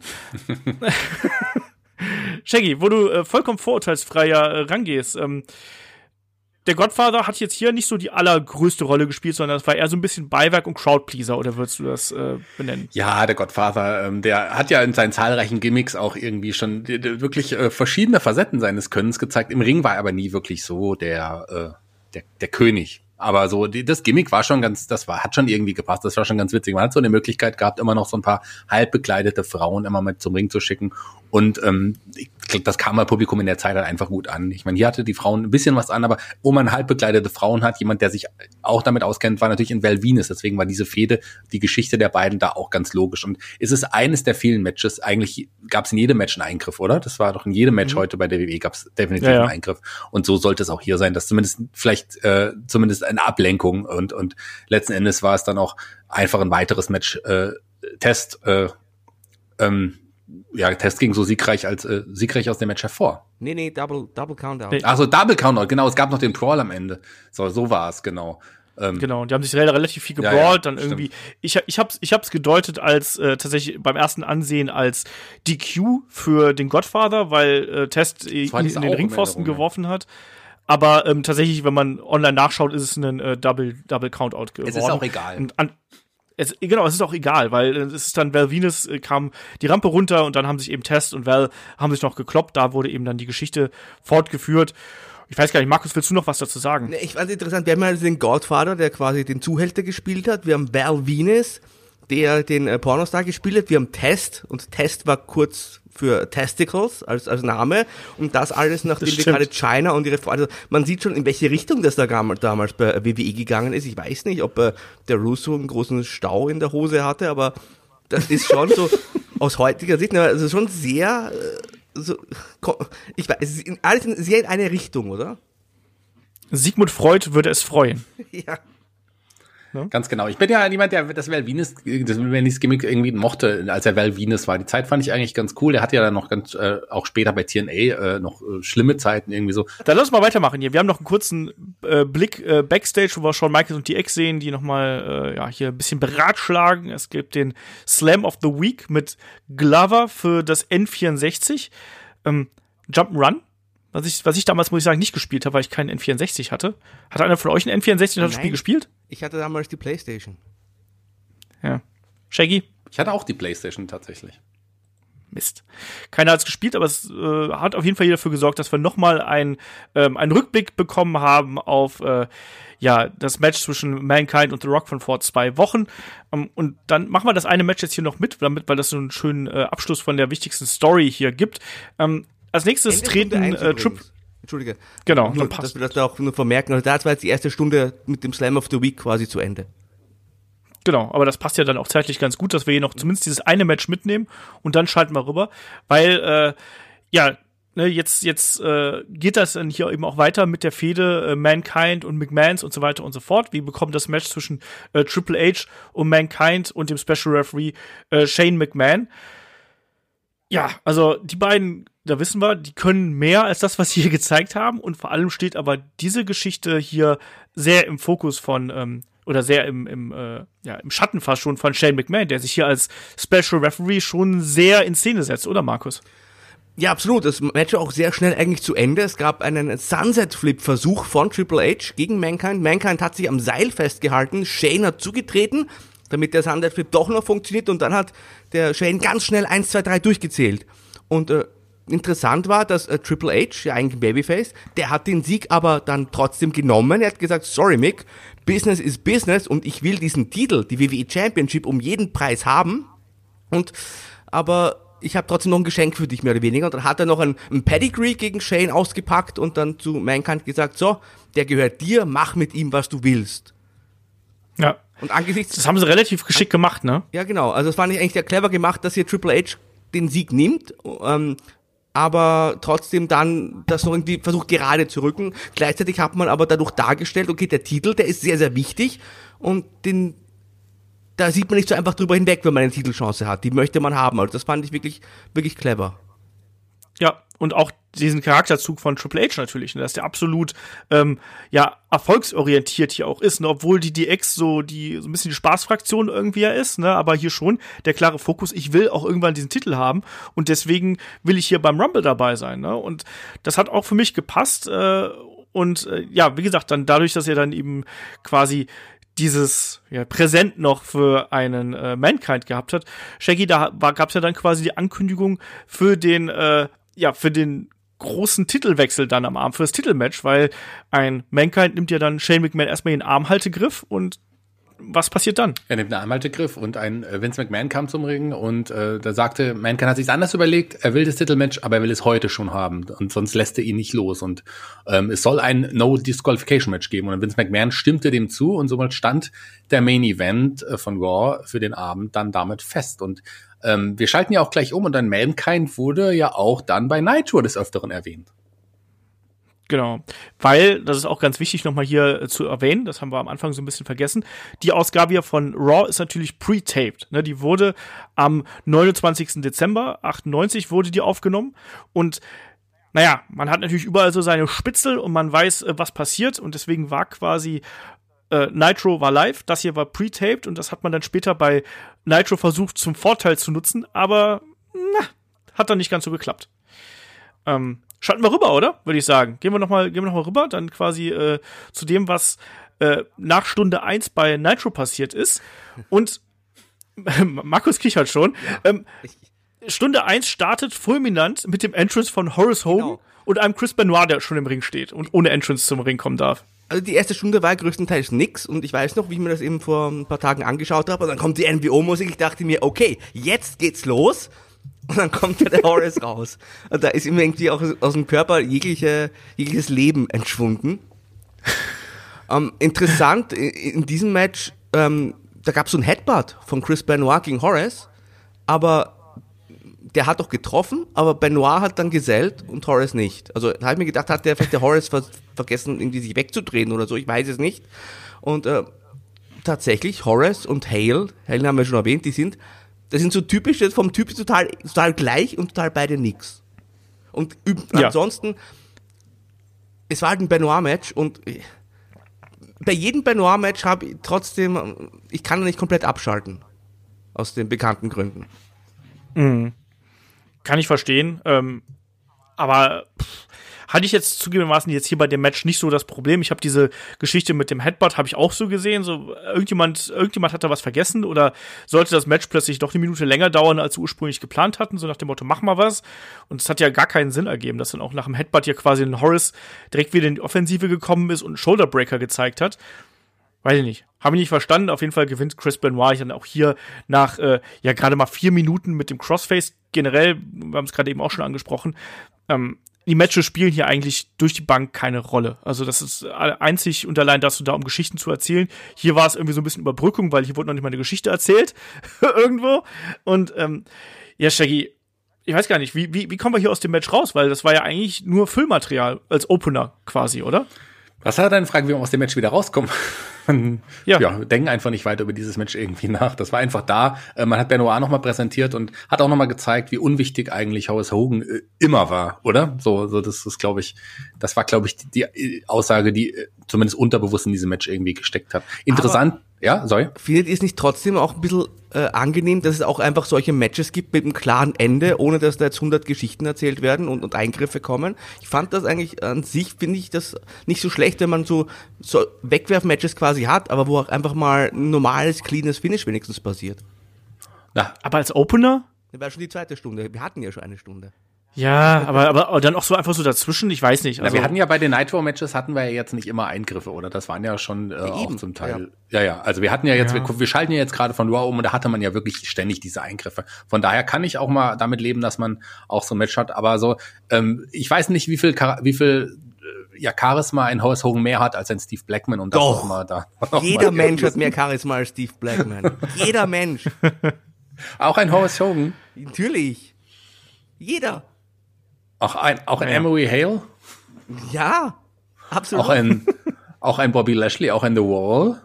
Na, selbstverständlich. Es, es gibt keinen Wrestler mit weniger Charisma als Steve Blackman. Das ist Fakt. Jetzt haben wir auf, hier über Steve Blackman zu lästern. Ich habe das empirisch äh, nachgeforscht. okay, dann kann ich.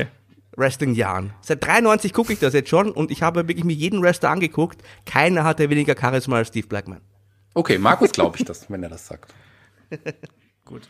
Aber jemand, der auch äh, mehr, deutlich mehr Charisma hatte, der sollte jetzt Backstage zu sehen sein, und zwar ähm, Goldberg. Goldberg, ein Kind dieser Stadt auch, ähm, der, der war da und er kannte natürlich alle Polizisten auch persönlich, die um ihn rumstanden, denn er war umringt von Polizisten, die ihn festgehalten haben und äh, ja ihn abführen wollten ich finde das Vorgehen der Polizisten hier total geil. Ich sage so, sie sind, wir haben eine, äh, wie nennt man das denn? Wir haben hier. Anzeige. Genau, wir haben eine Anzeige gegen sie und wir sollen sie festnehmen. Ähm, aber es wird nicht gesagt, weswegen. und Goldberg beteuert, dass er doch ein guter Mensch wäre, dass er sich, sich für die Kinder einsetzt und dass er sich für die Polizei einsetzt und für wohltätige Zwecke und er ist unschuldig und er wird garantiert falsch beschuldigt. Weiß nicht, und um was es geht. Genau. Ich verstehe es halt von hinten. Ich verstehe generell auch, auch wie die Polizei hier dargestellt wird, ne? dass sie sofort mit so einer Hundertschaft auftaucht, um einen Mann zu äh, festzunehmen. Äh, weiß ich, also die Eskalation sieht anders aus. Aber das ist Ende der 90er, vielleicht war das damals noch nicht so.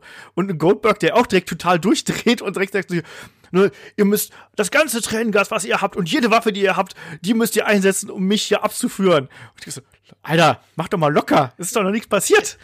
Ja, aber wie ich es gesagt habe, die, äh, Goldberg ist, ist, ihr kennt ja die Polizisten alle persönlich. Hat sie ja später auch noch mit Namen, zumindest den Joe, Deputy Joe oder wie er hieß, ange, angesprochen, ja. persönlich mit Namen. Und ähm, der ist halt Jack, Kind dieser Stadt. Jack, Jack, Jack hieß Jack. Jack oder Joe, whatever.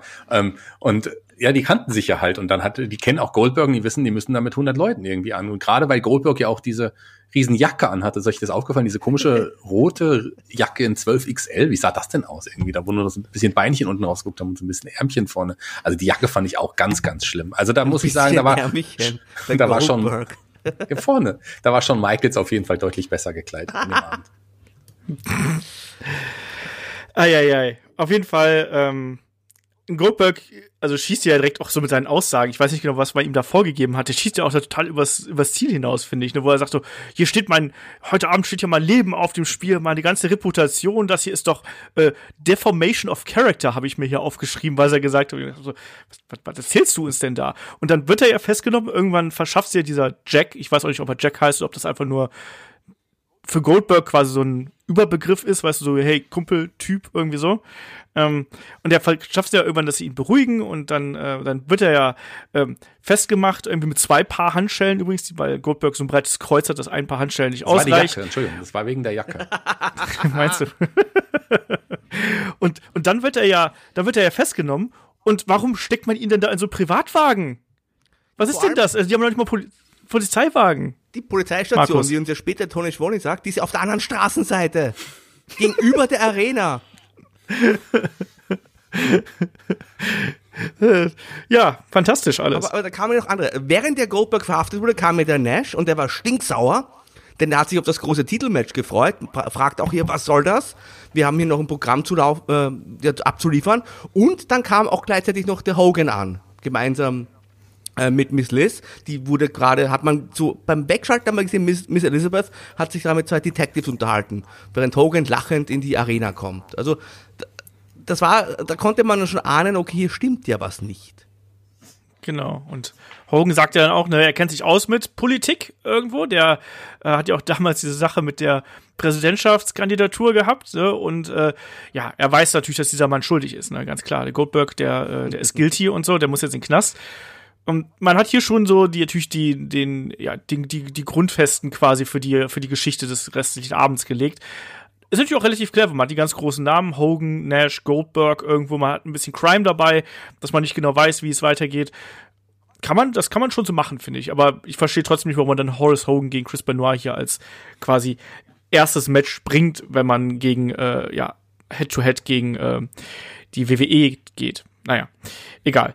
Ähm, wir haben das nächste Match, was auch quasi keine große Rolle gespielt hat. Wir haben Saturn gegen Chris Jericho mit äh, Ralphus. Ähm, war ein, war ein schönes Match, oder Shaggy? Also das kann man halt schon ja, so machen. Das war auf jeden Fall ein gutes Match. Das kann man so machen, weil das war schon ein schönes Match. Beides gute Wrestler. Jericho natürlich ähm, über jeden Zweifel haben. Saturn ja auch in, in, seiner Glanzzeit so ein bisschen. Das war schon okay. Äh, letzten Endes äh, Ralphus und Jericho, das war ja auch eine super Combo. Ähm, die, die, das hat mir auch richtig Spaß gemacht. Ähm, Markus weiß es ja, aber kann es wahrscheinlich genau erklären. Ralphus war doch, glaube ich, ein LKW-Fahrer, der eigentlich, mhm. äh, äh, genau, der Ring, äh, Ringteile und auch äh, welche anderen Teile immer von Halle zu Halle gefahren hat. Und Jericho hat den gesehen und dachte, boah, der passt ja so richtig cool zu mir. Hatte die Idee mit dem Outfit und das war schon ein cooles Duo und das äh, das hat, das hat über Monate einfach extrem unterhalten. Das war damals, hat er sich über Goldberg lustig gemacht und hatte da, sich, weil Goldberg kam eben in Security zum Ring und da hat sich ihm Jericho seine eigene Security quasi gesichert. Wollte ja diese Fehde mit Goldberg auch bringen. Genau. Ja. Und Goldberg keinen Bock drauf hatte. Ähm, und so, also mir ist aufgefallen in diesem Match, es war ein sehr gutes Match, also im, im, Vergleich zu dem, was man sonst so gesehen hat, bin ja auch großer Jericho-Fan, aber trotzdem hat ihm, finde ich, so ein bisschen das Feuer gefehlt. Er wirkte so ein bisschen lustlos. Mhm. So. Was man sonst von ihm kennt, ne, dieses Kameraspiel und mit dem Publikum und so, das hat für mich eher so wie, ja, Malen nach Zahlen gewirkt. Ja, das habe ich tatsächlich auch so gesehen. Also er wirkte so ein bisschen unmotiviert, so ein bisschen, ja, nicht neben der Spur, aber er hat so ein bisschen, ja, äh, ne? War halt da, so ein bisschen. Aber auch hier wurde ja wieder eine Geschichte angerissen, nämlich die Sache mit ähm, äh, Scott Dickinson, dem Referee, den ja hier auch ein Jericho in die Schusslinie quasi gezogen hat, dass er dann von einem Paris Saturn getroffen worden ist. Ähm, Jericho hat das erstmal ausnutzen wollen und hatte den äh, guten Saturn in den, in den Walls of Jericho und der Ringrichter hat den Kampf abgeläutet und ich dachte so, ach, jetzt doch plötzlich hier äh, Aufgabe oder so. Aber nein, ähm, Scott Dickinson hat dann einen Chris Jericho zum Sieger ähm, erklärt und Jericho hat dann auch nochmal ganz, ähm, exemplarisch hier festgestellt, das ist ein wirklich hervorragender Ringrichter. Ne, der macht seinen Job, der weiß, wie es geht und ähm, die Hintergründe dazu erfahren wir dann auch ein bisschen später. Wirkte hier noch ein bisschen ähm, aus dem Zusammenhang gerissen, wurde aber später noch erklärt, das kann man so machen. Was mir so als kleine Randnotiz aufgefallen ist, wie over der Death Valley Driver von äh, Paris Saturn hier gewesen ist. Habt ihr das gesehen? Mhm. Der, der hat ja einmal Jericho kurz auf die Schultern genommen und das Publikum ist komplett ausgerastet. Also, finde ich krass dass es damals so gewesen ist, ganz offensichtlich. Na, aber auch hier wurde wieder eine Geschichte angerissen und die Geschichte um Goldberg wurde dann hier fortgeführt, äh, Shaggy, weil endlich hat Goldberg auf der Polizeistation dann endlich erfahren, äh, weshalb er überhaupt äh, festgenommen worden ist. Ja, und zwar ähm, hat ihn Elizabeth angeklagt. Elizabeth hat ihn angezeigt, vielmehr angezeigt und hat behauptet, dass er sie ja extrem stalken würde. Die war, der war beim letzten Pay-Per-View, war er einfach da, wo sie da war. Bei der letzten Nitro-Show, wo sie da war, war er da und so weiter und so fort. Aber da dachte ich, na gut, ähm, ist ein bisschen logisch. Aber sogar da, auch wenn sie ins Fitnessstudio geht, war er da. Wenn sie morgens zum Haus geht, war er da. Also ähm, quasi eine Anzeige ähm, von, von, von Elizabeth. Ja, Elizabeth wurde hier ja als Elizabeth Lebetsky, glaube ich, angesprochen. Das ist ein anderer Name. Im Mädchennamen heißt sie, glaube ich, Elizabeth Hulette. Und äh, Lebetsky ist meines Wissens ihr damaliger Verlobter irgendwie gewesen. Den, den hat man, den Namen hat man da irgendwie benutzt. Boah, was du und, ähm, Ja, man hat, ja, ich, was, äh, man so muss ich auch ein bisschen gerade mit Frauen kenne ich mich ja da tatsächlich auch irgendwie aus. Und Elizabeth ist ja eine der wichtigsten Damen im Wrestling, in der Wrestling-Geschichte eigentlich gewesen. Kann man so sagen. Jedenfalls ähm, hat sie ihn angezeigt wegen wegen ähm, Stalking, hm, lieber Markus. Ja, ich weiß nicht, ob ihr das wusstet. Ursprünglich sollte es ja, so stand es im Skript, äh, sexuelle Belästigung sein, weswegen sie Goldberg anzeigt. Und da hat sich aber der, der Bill Goldberg, also im wahren Leben, hat er sich dagegen gewehrt, hat gesagt, na, so eine Geschichte spielt er nicht. Deswegen hat man da so irgendwie dieses Stalking äh, ja, konstruiert, weil ähm, ja, ich meine, die Geschichte hat sich ja später aufgelöst, aber ich fand damals, also schon, also warum man wegen Stalking, warum der gleich so abgeführt wird und so ähm, festgehalten wird, also glaubwürdiger wäre die sexuelle Belästigung gewesen. Ich verstehe aber auch, warum der Goldberg sagt, nee, also Leute, das geht mir jetzt zu weit. Ja, sehe ich auch so. Ähm, ähm, hat man dann hier eben ein bisschen, ein bisschen abgeändert. Und letztlich hat es eigentlich auch zu dieser, ähm, zu diesen komischen Erklärungsversuchen eigentlich von Miss Elizabeth ja auch ganz gut gepasst, weil wie Shaggy gerade ja schon gesagt hat, ne, die erklärt dann so, ja, der ist überall und immer da, wo ich auch bin und ähm, da passt dann irgendwie Stalking schon ein bisschen besser, finde ich, und ist ein bisschen ähm, unschuldiger, als es dann eben äh, sexuelle Belästigung ist. Ähm, ja, auf jeden Fall, da, das war jetzt erstmal hier der, der erste, der erste Punkt hier, äh, Goldberg auf der Polizeistation, erfährt, äh, wer und warum sie ange warum er angeklagt ist. Weiter ging es mit, äh, was was Shaggy wahrscheinlich noch irgendwo äh, klebrig irgendwo in der, in der Schublade liegen hat, den Nitro Girls Kalender. Ähm, einmal Werbung und dann ging es nochmal weiter mit den Nitro Girls und mit der Nitro Party, lieber Markus. Nochmal. Und diesmal wurde äh, hier Stump Wrestling wurde betrieben in einem tollen Ring. Ja, wurde Stump Wrestling in einem selbstgebastelten Ring betrieben. Und das war auch die Szene, als irgendeiner die ganze Zeit mit Popcorn geworfen hat. Und äh, das konnte ich gar nicht fassen. Die bewerfen sich, das, das waren, also, ich, ich noch immer fassungslos. Was waren denn das für Menschen? Ich will wissen, was aus diesen Leuten geworden ist. Nix wahrscheinlich. Also, ich habe ja auch schon äh, Wrestling jetzt in einer äh, VIP Blanche mal verfolgt, WrestleMania oder noch in einer Pressebox und so. Ich habe aber noch nie mit Popcorn herumgeworfen und Thumb Wrestling gespielt. Vielleicht warst du einfach immer in der Fall, falschen Loge oder so. Shaggy, du wolltest gerade noch was einwerfen. Ich wollte nur sagen, ich habe gerade äh, Popcorn gegen das Mikro geworfen. Sorry, das, so. falls man das irgendwie gehört hat. Dann richtig, Entschuldigung. Ich muss ein bisschen aufräumen, nachher überall liegt Popcorn rum. Ja, aber es blieb klebrig quasi sozusagen. Wenig später gab es noch eine richtig geile Party. Kommt auch gleich. Da wäre ich besser genau. gewesen. oh Mann, ich weiß es nicht. Ähm, wir haben erstmal dann nochmal äh, einen, einen Blick dann zu Miss Elizabeth, die da äh, mit den ähm, ja mit den Officers quasi sitzt und und sich erklärt und äh, ne, was was ihr widerfahren ist, ne, was Shaggy gerade eben schon angedeutet hat. Ne, immer wenn ich mich umdrehe, ist Goldberg da und ich fühle mich bedroht und so. Das wird dann hier eben quasi schon mal aufgeführt. Auch relativ clever, weil wir haben diese Szenen, wo sie befragt wird, häufiger und sie widerspricht sich dann eben ähm, gelegentlich und das sollte dann eben im späteren Verlauf äh, auch noch wichtig werden. Markus, du willst lieber auf einer anderen Party sein als auf ja. der äh, Nitro Party gab einen Clip von der LWO Party mit der Mariachi Band und ganz, ganz vielen äh, Latinas. Hat man also einen unglaublich langen Clip damals gezeigt. LWO, wer es nicht weiß, das war ja die Gruppierung, die Eddie Guerrero ins Leben gerufen hat, wo die ganzen oder ein Großteil der lateinamerikanischen Cruiserweights versammelt wurde und der Rey Mysterio, der da mitmachen musste, gab es auch eine eigene Geschichte und die haben da richtig Party gemacht und eigentlich hat dieser Clip, äh, der, ich weiß nicht gar nicht, was die uns aussagen wollten, aber ich fand es unglaublich äh, gut anzuschauen. Da hätte ich auch gern mitgefeiert. Also da waren ja, auf jeden Mann sind da, glaube ich, zwei oder drei Ladies gekommen und äh, auch sehr hübsch. Naja, war es ja letzten Endes, ja, war es aber letzten Endes ja nicht so, weil die Mädels ja äh, alle dann von Eddie und äh, seinem, seinem Bodyguard, äh, Spider hieß der, glaube ich, gerade, der abgezogen wurde. Ähm, die, äh, jedes Mal, wenn dann die Jungs mit den Mädels getanzt haben oder gesessen haben, kam dann Eddie dazwischen und hat gesagt, ey, nee, nee, äh, komm mal mit, äh, hier Silver King, äh, geh mal äh, dahin. Oder später hat er El Dandy ja losgeschickt, um mit, mit was Damien, glaube ich, irgendwie Getränke zu holen oder sowas. Also immer wenn dann die Mädels da waren und dann hat er ja noch Geld geklaut den anderen. Also man, man hat ja gezeigt, dass Eddie die LWO genutzt hat für sich. Das war ja von Anfang an klar. Hier hat man es aber ganz, ganz deutlich ge gezeigt irgendwie nochmal. Auch die, die auch die Latino World oder selber, also die, die ganzen ähm, ja, Wrestler, die haben das ja auch gemerkt. Die haben sich ja auch dann, äh, ich weiß nicht, wie sie sich gefühlt haben, warum sie auch überhaupt noch bei der LWO geblieben sind dann erstmal eine Zeit. Also man hat ja hier waren es Hector Garza, den man gesehen hat, in La Parca, ähm, El Dandy haben wir angesprochen, Silver King, ähm, alle, da alle waren da zu sehen. Ich mochte ja die irgendwie ganz gerne und ich mochte die Geschichte ja auch. Aber so, wenn ich auf dieser Party gewesen wäre, dann wäre ich natürlich lieber Eddie oder Spider gewesen. ich fand's halt hier witzig, weil das klang alles für mich wie der Latino Heat Eddie der da gesagt hat, hier, hey, wir haben hier die Mamacitas und wir haben den Lowrider gesehen, der auf und ab springt und so. Und äh, wie er dann da auch gefeiert hat, wie er die Leute so ein bisschen verarscht hat. Da habe ich ganz viel von dem späteren Latino Heat Charakter irgendwo äh, schon gesehen, was sich dann hier eben in der LWO manifestiert hat. Ich fand das so ganz witzig. Ich, mir war der Trailer auch zu lang. Ich verstehe auch nicht genau, warum man den an einem Stück gezeigt hat. Den hätte man genauso gut über eine Show äh, verteilen können eigentlich und dann hätte das irgendwie ein bisschen anders gewirkt. Aber so war das, also für mich ein bisschen zu lang, als dass ich da die ganze Zeit ähm, 100% dabei geblieben wäre, weil das, das, hätte man meiner Meinung nach anders inszenieren können, aber war natürlich eine gute Art und Weise, wie man dann auch hier einen Eddie wirklich als ja, Egomanen eigentlich äh, äh hingestellt hat, oder? Das, das fand ich wiederum sehr nett. Ich glaube, die LWO und die Cruiserweights waren einfach nicht wichtig genug ja. als dass man das eben über die ganze Sendung verteilt gezeigt hätte. Da hat man, okay, ihr habt da euer Segment und dann reicht's auch, quasi. Das ist durchaus möglich, weil natürlich, wenn du das ist ja eigentlich so eine Geschichte gewesen, die waren ja zuerst vorm Haus, dann waren sie im Haus, dann waren sie beim Pokern, dann war ja Eddie irgendwann noch mal oben, wo er dann da quasi durch den, durch den Gang geschlendert ist mit zwei Damen im Arm.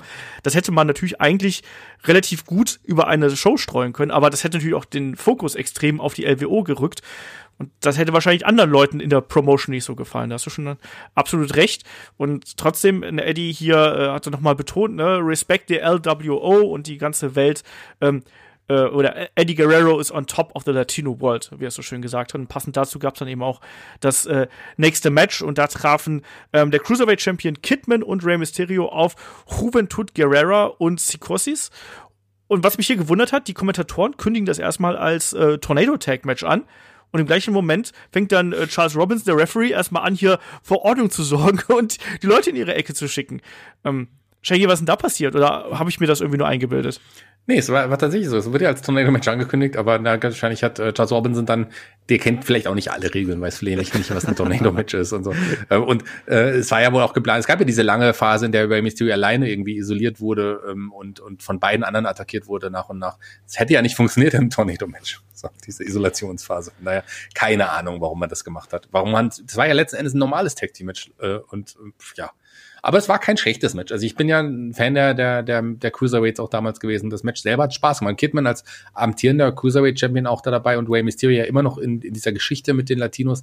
Ähm, und hier gab's ja letzten Endes, der, der, der Match endete ähm, ja in dem äh, Kidman versehentlich Rey Mysterio getroffen hatte und man hat dem weiten, weit, weiteren Nagel gegeben in der Geschichte, dass ein ein, ein Way dann einfach irgendwann vielleicht doch das Gefühl hat, vielleicht doch zur Latino World Order gehen zu müssen. Genau. Vielleicht hat auch Charles Robinson äh, seine Notizen verlegt, Jackie. Das ist möglich, das kann sein, weil das ist, also, wenn man sowas abspricht, dann sollte man die Notizen auf jeden Fall immer bei sich haben. Markus, was sagst du jetzt zu der ganzen Geschichte?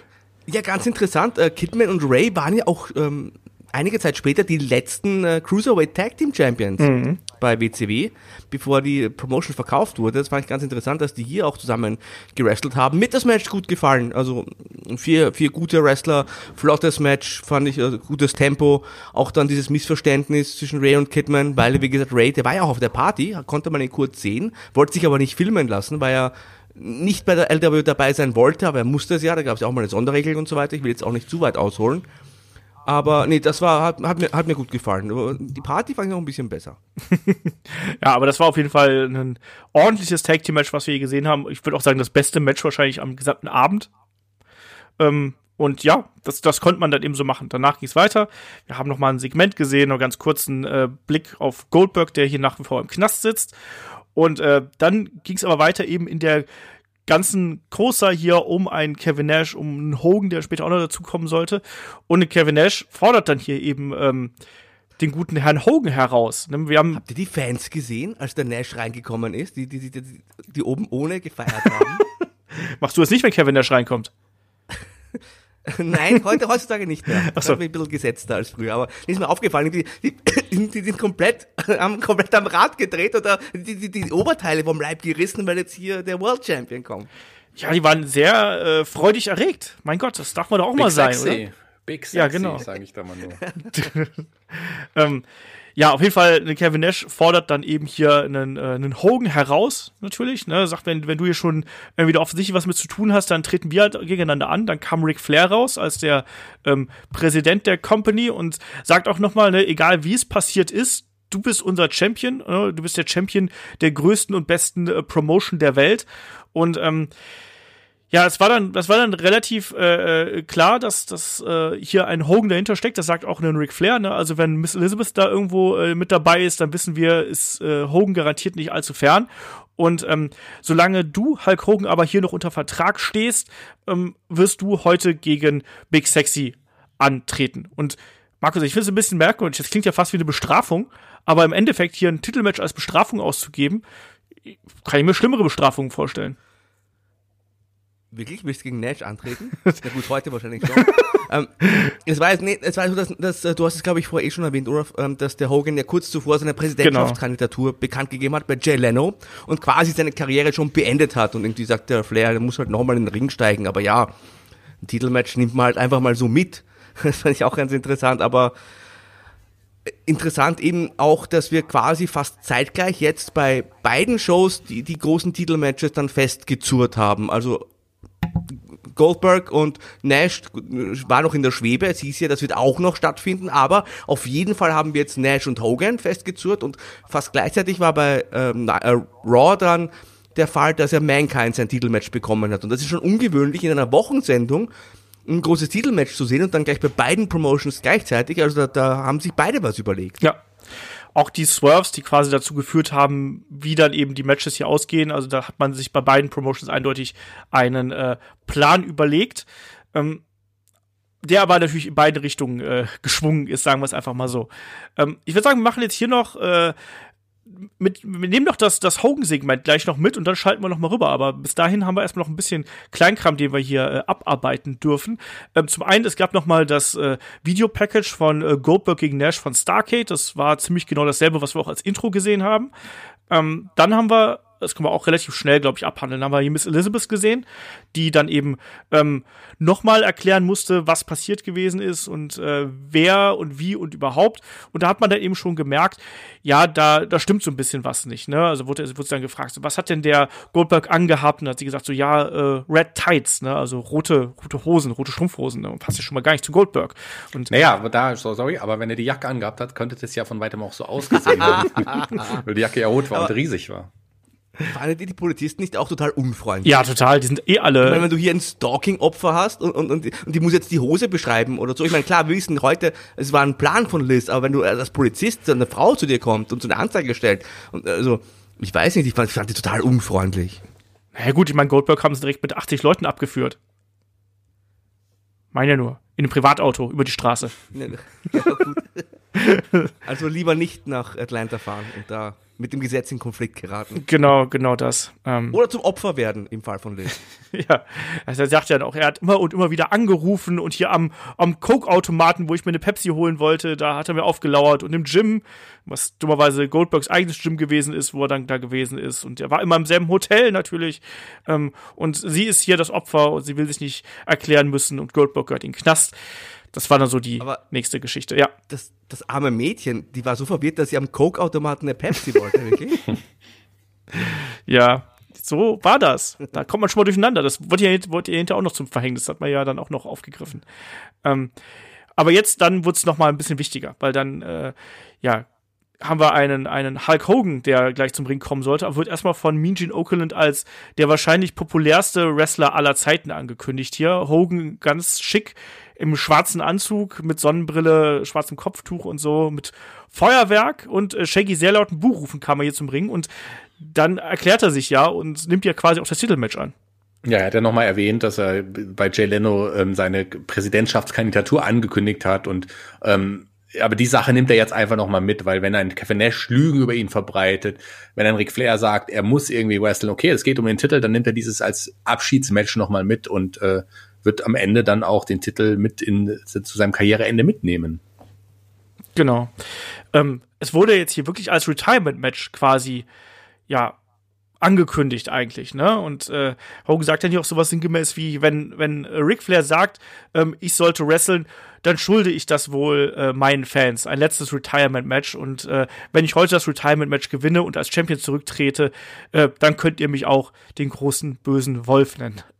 er hat vorher noch ein bisschen angedeutet hier, dass das Wolfpack ja am wie hat das nochmal in dem Märchen am, am, am Husten und am Prusten äh, ist und er wird am Ende dann alles niederpusten.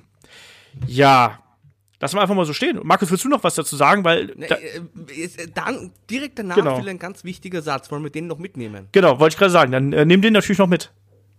Ja, denn das war tatsächlich dann der Moment, als, äh, viele von euch werden es noch wissen, Tony Schiavone dann äh, erzählt hat, was bei Raw passiert. Er meinte, jetzt denkt gar nicht erst dran, den Kanal zu wechseln, schaltet jetzt nicht zu Raw, um, denn äh, wir, wir haben, wissen schon, das ist aufgezeichnet, die sind nicht live und dort wird ein Mick Foley den World Title von denen gewinnen und ich kann mir gar nicht vorstellen, sagt er noch so verächtlich, ja, das wird jetzt bestimmt ganz viele Leute zum Einschalten bewegen, im übertragenen Sinn. Also, this is gonna put butts in seats. Und, und in einem sehr sarkastischen und fiesen Unterton, gerade weil dieser Mick Foley ja auch bei WCW schon angetreten ist und das, da hatte man vermeintlich, ich war, gedacht, dass die Leute dann nicht umschalten, wenn sie das hören, aber jetzt mal, äh, ohne das jetzt gleich genau zu bewerten, aber allein schon die Tatsache anzukündigen, dass bei der Konkurrenz der WM-Titel die große Championship wechseln wird. Ich meine, das ist doch idiotisch. Natürlich schaltet man dann um. Klar. Titelwechsel ist immer eine große Sache. Ja.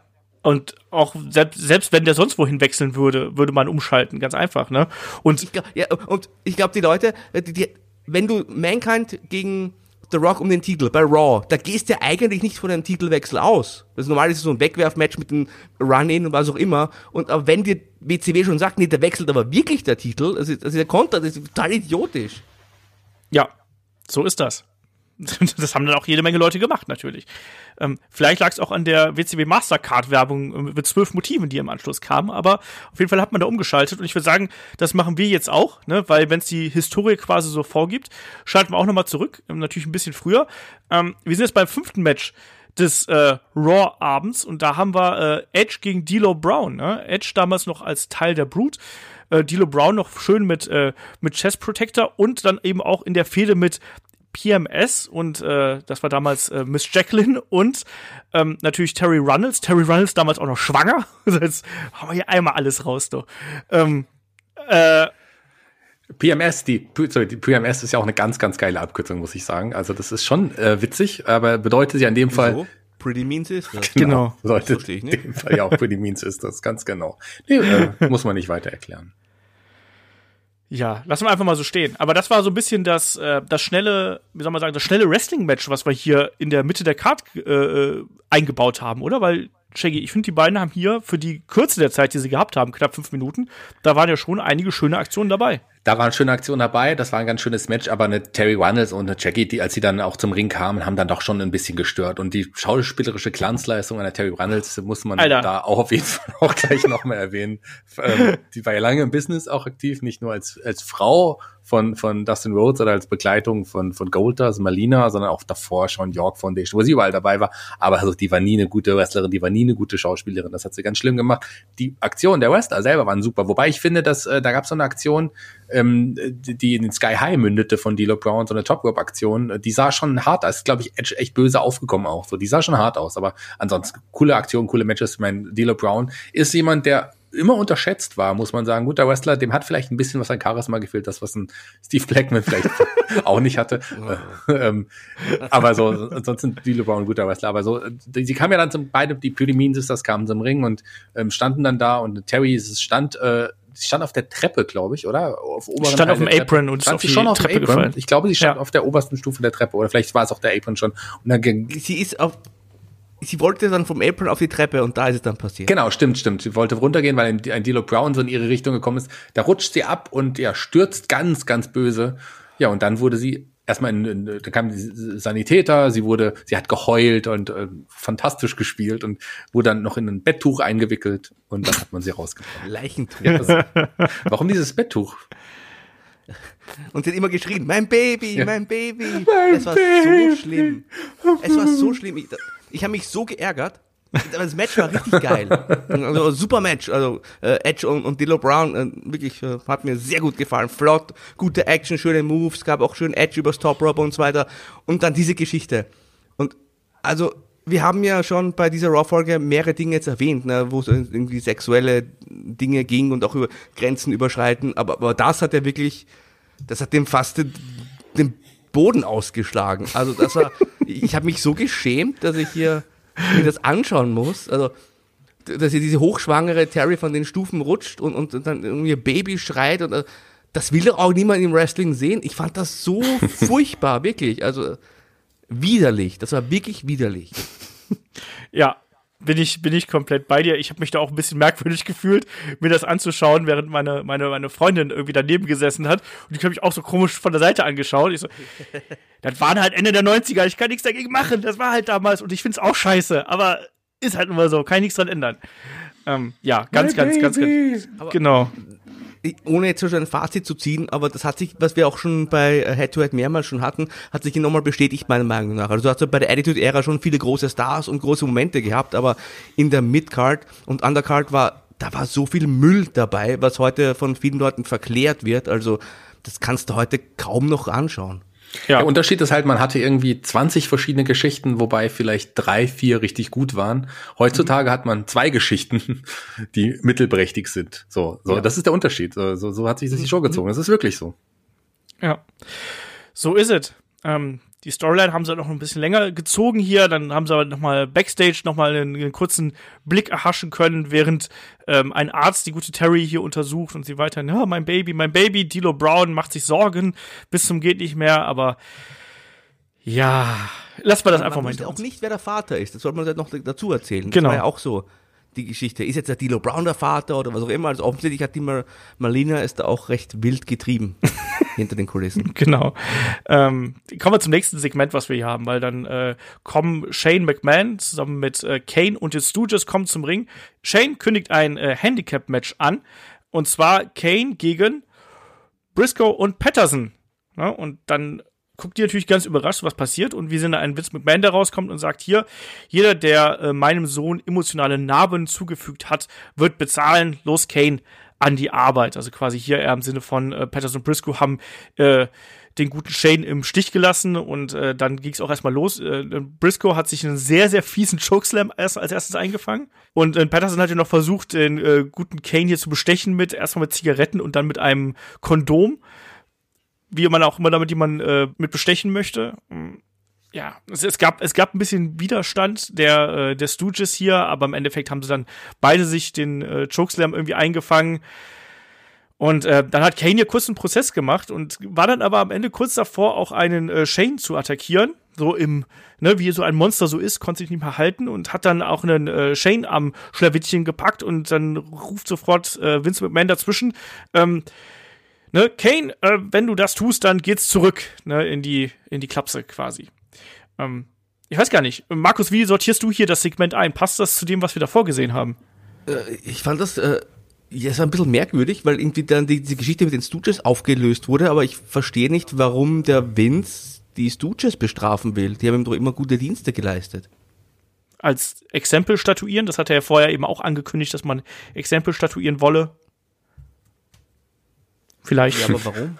Denen, die haben ja ihm nichts getan, oder? Warum auch nicht? Es ist auch äh, na gut. Ist äh, egal. So, wer, wie gesagt, man hat ja auch nicht guten, aber, ein paar schlechte Geschichten dabei. Ganz kurz, ganz kurz interessant finde ich noch, erstmal, ja. dass Shane aussieht wie zwölf Jahre alt, das hat man vorhin gar nicht erwähnt. Der sah wirklich immer noch sehr jung aus, muss man sagen. Und der hat sich den Arm gehalten. Ich weiß nicht, ob ich das aufgefallen ist, schon als sie zum Ring kamen, ähm, mhm. hat er mhm. sich noch den Arm gehalten. Ähm, möglicherweise hat er sich ja in, in, in, vorher in der Geschichte mit Mankind verletzt. Wer weiß das schon genau, weil ansonsten ähm, finde ich dann, hat, wenn es nicht so wäre, hat er es wirklich gut verkauft die ganze Zeit, finde ich. Ja. Das ist hier verkauft. Genau. Sehe ich auch so, dass es Habt verkauft hat, ja. Habt ihr noch gesehen? Das fand ich tatsächlich eine lustige Szene, die ich mir aufgeschrieben habe, weil äh, der Patterson hat sich dann einen Stuhl geschnappt, wollte auf den Kane einschlagen, aber Kane hat das rechtzeitig bemerkt und dann hat der Patterson den Stuhl aufgestellt und ihn quasi Kane angeboten. Einfach nur so. Das fand ich ganz nett. Also Pat Patterson natürlich ein, ein, ein großartiger äh, Performer. Noch immer damals. Ja, ja, witzig. Aber jemand, der mich übrigens schon mal mit dem Stuhl geschlagen hat, ist Markus. Falls Markus, ich habe das nicht vergessen. Du hast mich auch schon mal mit dem Stuhl geschlagen. Das ist richtig. Und trotzdem hast du am Ende das Match gewonnen. Aber es ist noch nicht aller Tage Abend. Es wird noch das äh, große Rückmatch geben. Da bin ich aber gespannt. Kann ich eins sagen, ist auf jeden Fall deutlich spannender als alles mit Hale und Steve Blackman. Das mag sein. Da ist vielleicht sogar als vieles an dem Abend in beiden Shows zusammen, kann man vielleicht so sagen. Aber weiter ging es mit äh, spannenden Geschichten und zwar hat man Dennis Knight wieder gesehen, Backstage immer noch gefesselt war. Und äh, die Acolytes kamen und äh, sie haben angekündigt, ja, er ist bald da, er erwartet dich, uh, he's ready for you. Die Story um äh, Dennis Knight wird später noch weiter fortgesetzt. Also da hat man hier auch groß drauf gesetzt, dass man hier die Corporate Ministry und so, dass man das da doch mal gut hier etabliert. Nächstes Match war der Kampf um die Hardcore Championship zwischen äh, Al Snow und dem Road Dog. Road Dog damals der Champion. Al Snow in der Vorwoche noch mit der Brut zugange, hat einmal das Blutbad abbekommen. Deswegen war er hier noch in Blut getränkt, weil, naja, ne, er hat sich halt nicht gewaschen. Ähm, und auch Head war entsprechend besudelt. Ja, Markus? Schmutzwink, habe ich nur gesagt. Genau. Ekelhaft. Genau, genau. Ähm, ja, und Al Snow versteckt sich hier gleich zu Beginn und äh, man startet quasi das Match direkt auf der Rampe. Ähm, Oh je, das ist ein ganz schön turbulentes Match auf jeden Fall hier gewesen. Äh, mit das, äh, fast das längste Match des Abends hier mit knapp neun Minuten. Und ähm, es ging nicht nur in der Halle ordentlich zur Sache mit Cookie Sheets, mit Tischen und äh, allem drum und dran, sondern es ging auch nach draußen. Ähm, das war eigentlich ein typisches Hardcore-Match, wie man das früher gehabt hat. Und den beiden war es ja auch egal, dass äh, draußen irgendwie Minusgrade herrschten wahrscheinlich und dass da der Schnee lag. Ähm, ging trotzdem draußen irgendwie zur Sache. Ähm, Markus, warst du damals ein Freund von dieser Art von, von Hardcore-Matches, die wir hier gesehen haben? Ich fand das so dazwischen mal immer ganz unterhaltsam, ehrlich gesagt, weil es ein bisschen so frischen Wind gebracht hat. Und mir hat dieses Match eigentlich äh, richtig gut gefallen, wenn ich ehrlich bin. Ich habe mir auch genau aufgeschrieben, was alles zum Einsatz kam. Es war nämlich ein Besen, ein Schlauch, WC-Papier, ein Pflanzentopf, Eisenstangen, Bierfässer, ein Feuerlöscher. Bevor es dann Richtung Notausgang gegangen ist. Nach draußen, Schnee, du hast es erwähnt, da müsste Al Snow eigentlich einen Vorteil haben. oh. Ich habe vom Shaggy gelernt. Habe ich nicht verstanden. Aber du machst die Witze nur einmal im Gegensatz zu Shaggy. Was mir aufgefallen ist, draußen ganz schlechte Beleuchtung. Man hat da gar nicht gesehen, was richtig passiert ist, aber da hat er noch einen Pöhler eingesetzt und am Ende dann ein Piledriver auf Holzpaletten und äh, das war die, die Titelverteidigung in dem Fall. Nennst du das Ich Pöhler? das auch- Entschuldigung. Ein Pöhler, ist das, na, so dieses, dieser, dieser Plastikzylinder. Pylone heißt bei uns. Pylone. Ja, ja, ja. Pöller heißt das. Ein Pöller ist, äh, äh, Jürgen Klopp ist ein Pöller. Gut, dann hat ein Jürgen Klopper auch mit dabei übrigens, hat da auch gut aufgepasst bei den Zuschauern, die da draußen standen. Und nee, aber ich fand das richtig unterhaltsam. Es, es war halt das einzige Mal, als dann, als es in den Ring gab, war, als im Ring gefeiert wurde, als nämlich dann der Road Dogg seinen Sieg im, im Ring zelebriert hat. Ansonsten alles nur draußen. Ja. Aber wie gesagt, ich fand das unterhaltsam. Ich finde auch, das kann man machen. Also, das ist eine, eine gute Abwechslung gewesen innerhalb der Show. Jetzt kein, kein Fünf-Sterne-Spektakel, irgendwo was, aber es geht tatsächlich äh, eigentlich darum, dass man eigentlich darauf gewartet hat, was für kreative Ideen sich die beiden noch haben äh, einfallen lassen. Bei der Sache mit dem Klopapier habe ich mir natürlich gesagt, Mensch, das wäre heute der passende Spot, glaube ich. So in Corona-Zeiten wäre das der Spot gewesen, um die Massen zu erregen, auf jeden Fall. Ähm, Shaggy, wie hat dir das Ding gefallen, bevor wir weitergehen? Ja, kann man so machen. Also äh, da gab es schon schlechtere Hardcore-Matches. Man hat sie einfach geprawlt und hat einfach alles genutzt, was da stand. Ich glaube, da war auch ein bisschen was improvisiert. Der Feuerlöscher, der ging ja nicht an, den wollte ja auch nutzen, hat er als Genau. Schlagwaffe benutzt. Und der Pöhler, das war auch ganz witzig. Aber ich, mir hat der Piledriver ganz am Ende auf diese Paletten gefallen, weil die dann so schön gekracht sind. Und dann ist ein Road Dogg schnell zum Ring gerannt, hat sich feiern lassen. Ähm, fand ich in Ordnung, kann man so machen. Ich habe mich unterhalten gefühlt. Ich hatte jetzt da nicht das Bedürfnis, mal umzuschalten. Also gar nicht. Genau. Das sehe ich genauso. Ähm, danach gab es ein weiteres Segment. Dennis Knight wird jetzt in einen hellen Raum gebracht, irgendwo in dem Verlies. Es gibt jede Menge Geschrei danach und da kann man sich dann ausmalen, was da passiert. Finde ich so als Cliffhanger eigentlich auch okay, oder wie siehst du das, Markus? Was ist denn da drin passiert? Ja, das weiß man nicht. Da wird jetzt umgepolt. Da wird ein, äh, ein äh, ja, satanistisches Ritual an ihm durchgeführt. Ich fand damals die äh, Ministry, bevor es ja die Corporate Ministry wurde, also dieser, dieser, diese Sekte quasi vom Undertaker, mir hat die damals richtig gefallen. Es war für mich auch tatsächlich der beste Undertaker aller Zeiten. Und deswegen finde ich auch dieses Segment gut. Ich fand das sehr interessant, wie er sich damals einen Wrestler nach dem anderen herausgepickt hat, ihm eine Gehirnwäsche quasi verpasst hat und dann nach seinen Vorstellungen geformt hat. Mir gefiel das und entsprechend fand ich auch diese Segmentreihe gelungen. Aber Markus, warum hat er sich nicht wenigstens einen vernünftigen Wrestler rausgesucht? Ne, diese, diese Mind-Tricks, die funktionieren nicht bei jedem. Ach so, Da okay. muss halt das geht nur, äh, größtenteils muss halt ein Trottel sein und die Trottel sind halt eher in der Midcard zu finden. Na, man hat ja- H hätte sich da nie einer Gehirnwäsche. Ja, man hatte die Acolytes, man hatte irgendwie dann kurzzeitig ja auch die Brute. Klar ist uns Dennis Knight oder ein Midian jetzt nicht unbedingt der coolste Wrestler gewesen, aber solche musste es da auch geben. Und ähm, Mabel? Viscera? Viscera, der hatte auch, Hallo, King of the Ring. ja, immerhin, der war King of the Ring. Der hatte ja auch, der war optisch ja schon, Headliner. der war optisch ja schon krass. Also ich würde mal sagen, der steht auf jeden Fall über einem Midian in der Hierarchie. Das muss man schon sagen. Na gut. Ähm, wir kriegen das nächste Segment hier zu sehen. Ähm, Shawn Michaels verabschiedet sich von DX, geht raus und er hat ja gesagt, ne, wenn er geht, dann äh, gibt's ja das Surprise und so. Ähm, und dann, also auch ein Triple H sagt ja hier so, so ein bisschen, äh, äh, wie soll man sagen, so, so ein bisschen verhalten, ne? Maybe, maybe not irgendwie am Ende. Also von wegen, ob man hier noch so gut Freunde ist, weiß man nicht. Oder ob die DX einfach hier so ein bisschen mitgespielt hat. Also auch da die große Freundschaft noch nicht so ausgebrochen. Ähm, und kurz bevor Shawn Michaels dann äh, stellt halt fest, dass er irgendwas vergessen hat, will nochmal zurück. Und dann hörst du, hey Sean, und dann gibt's einen Cut und dann geht's in die Werbepause und danach sehen wir einen Shawn Michaels, der blutend auf der Motorhaube äh, liegt im Schnee. Ähm, und dann kommt eben auch raus, dass er hier von der Corporation äh, angegriffen worden ist und dass es vor allem ein äh, Big Bossman gewesen ist, der hier dieses Hey Sean gerufen hat. Und auch hier, Shaggy, eigentlich eine logische Weiterentwicklung ähm, von dem, was wir vorher gehabt haben. Shawn Michaels, der der große Gegner der Corporation gewesen ist und dann eben, ja, der jetzt quasi hier entsorgt wird, oder?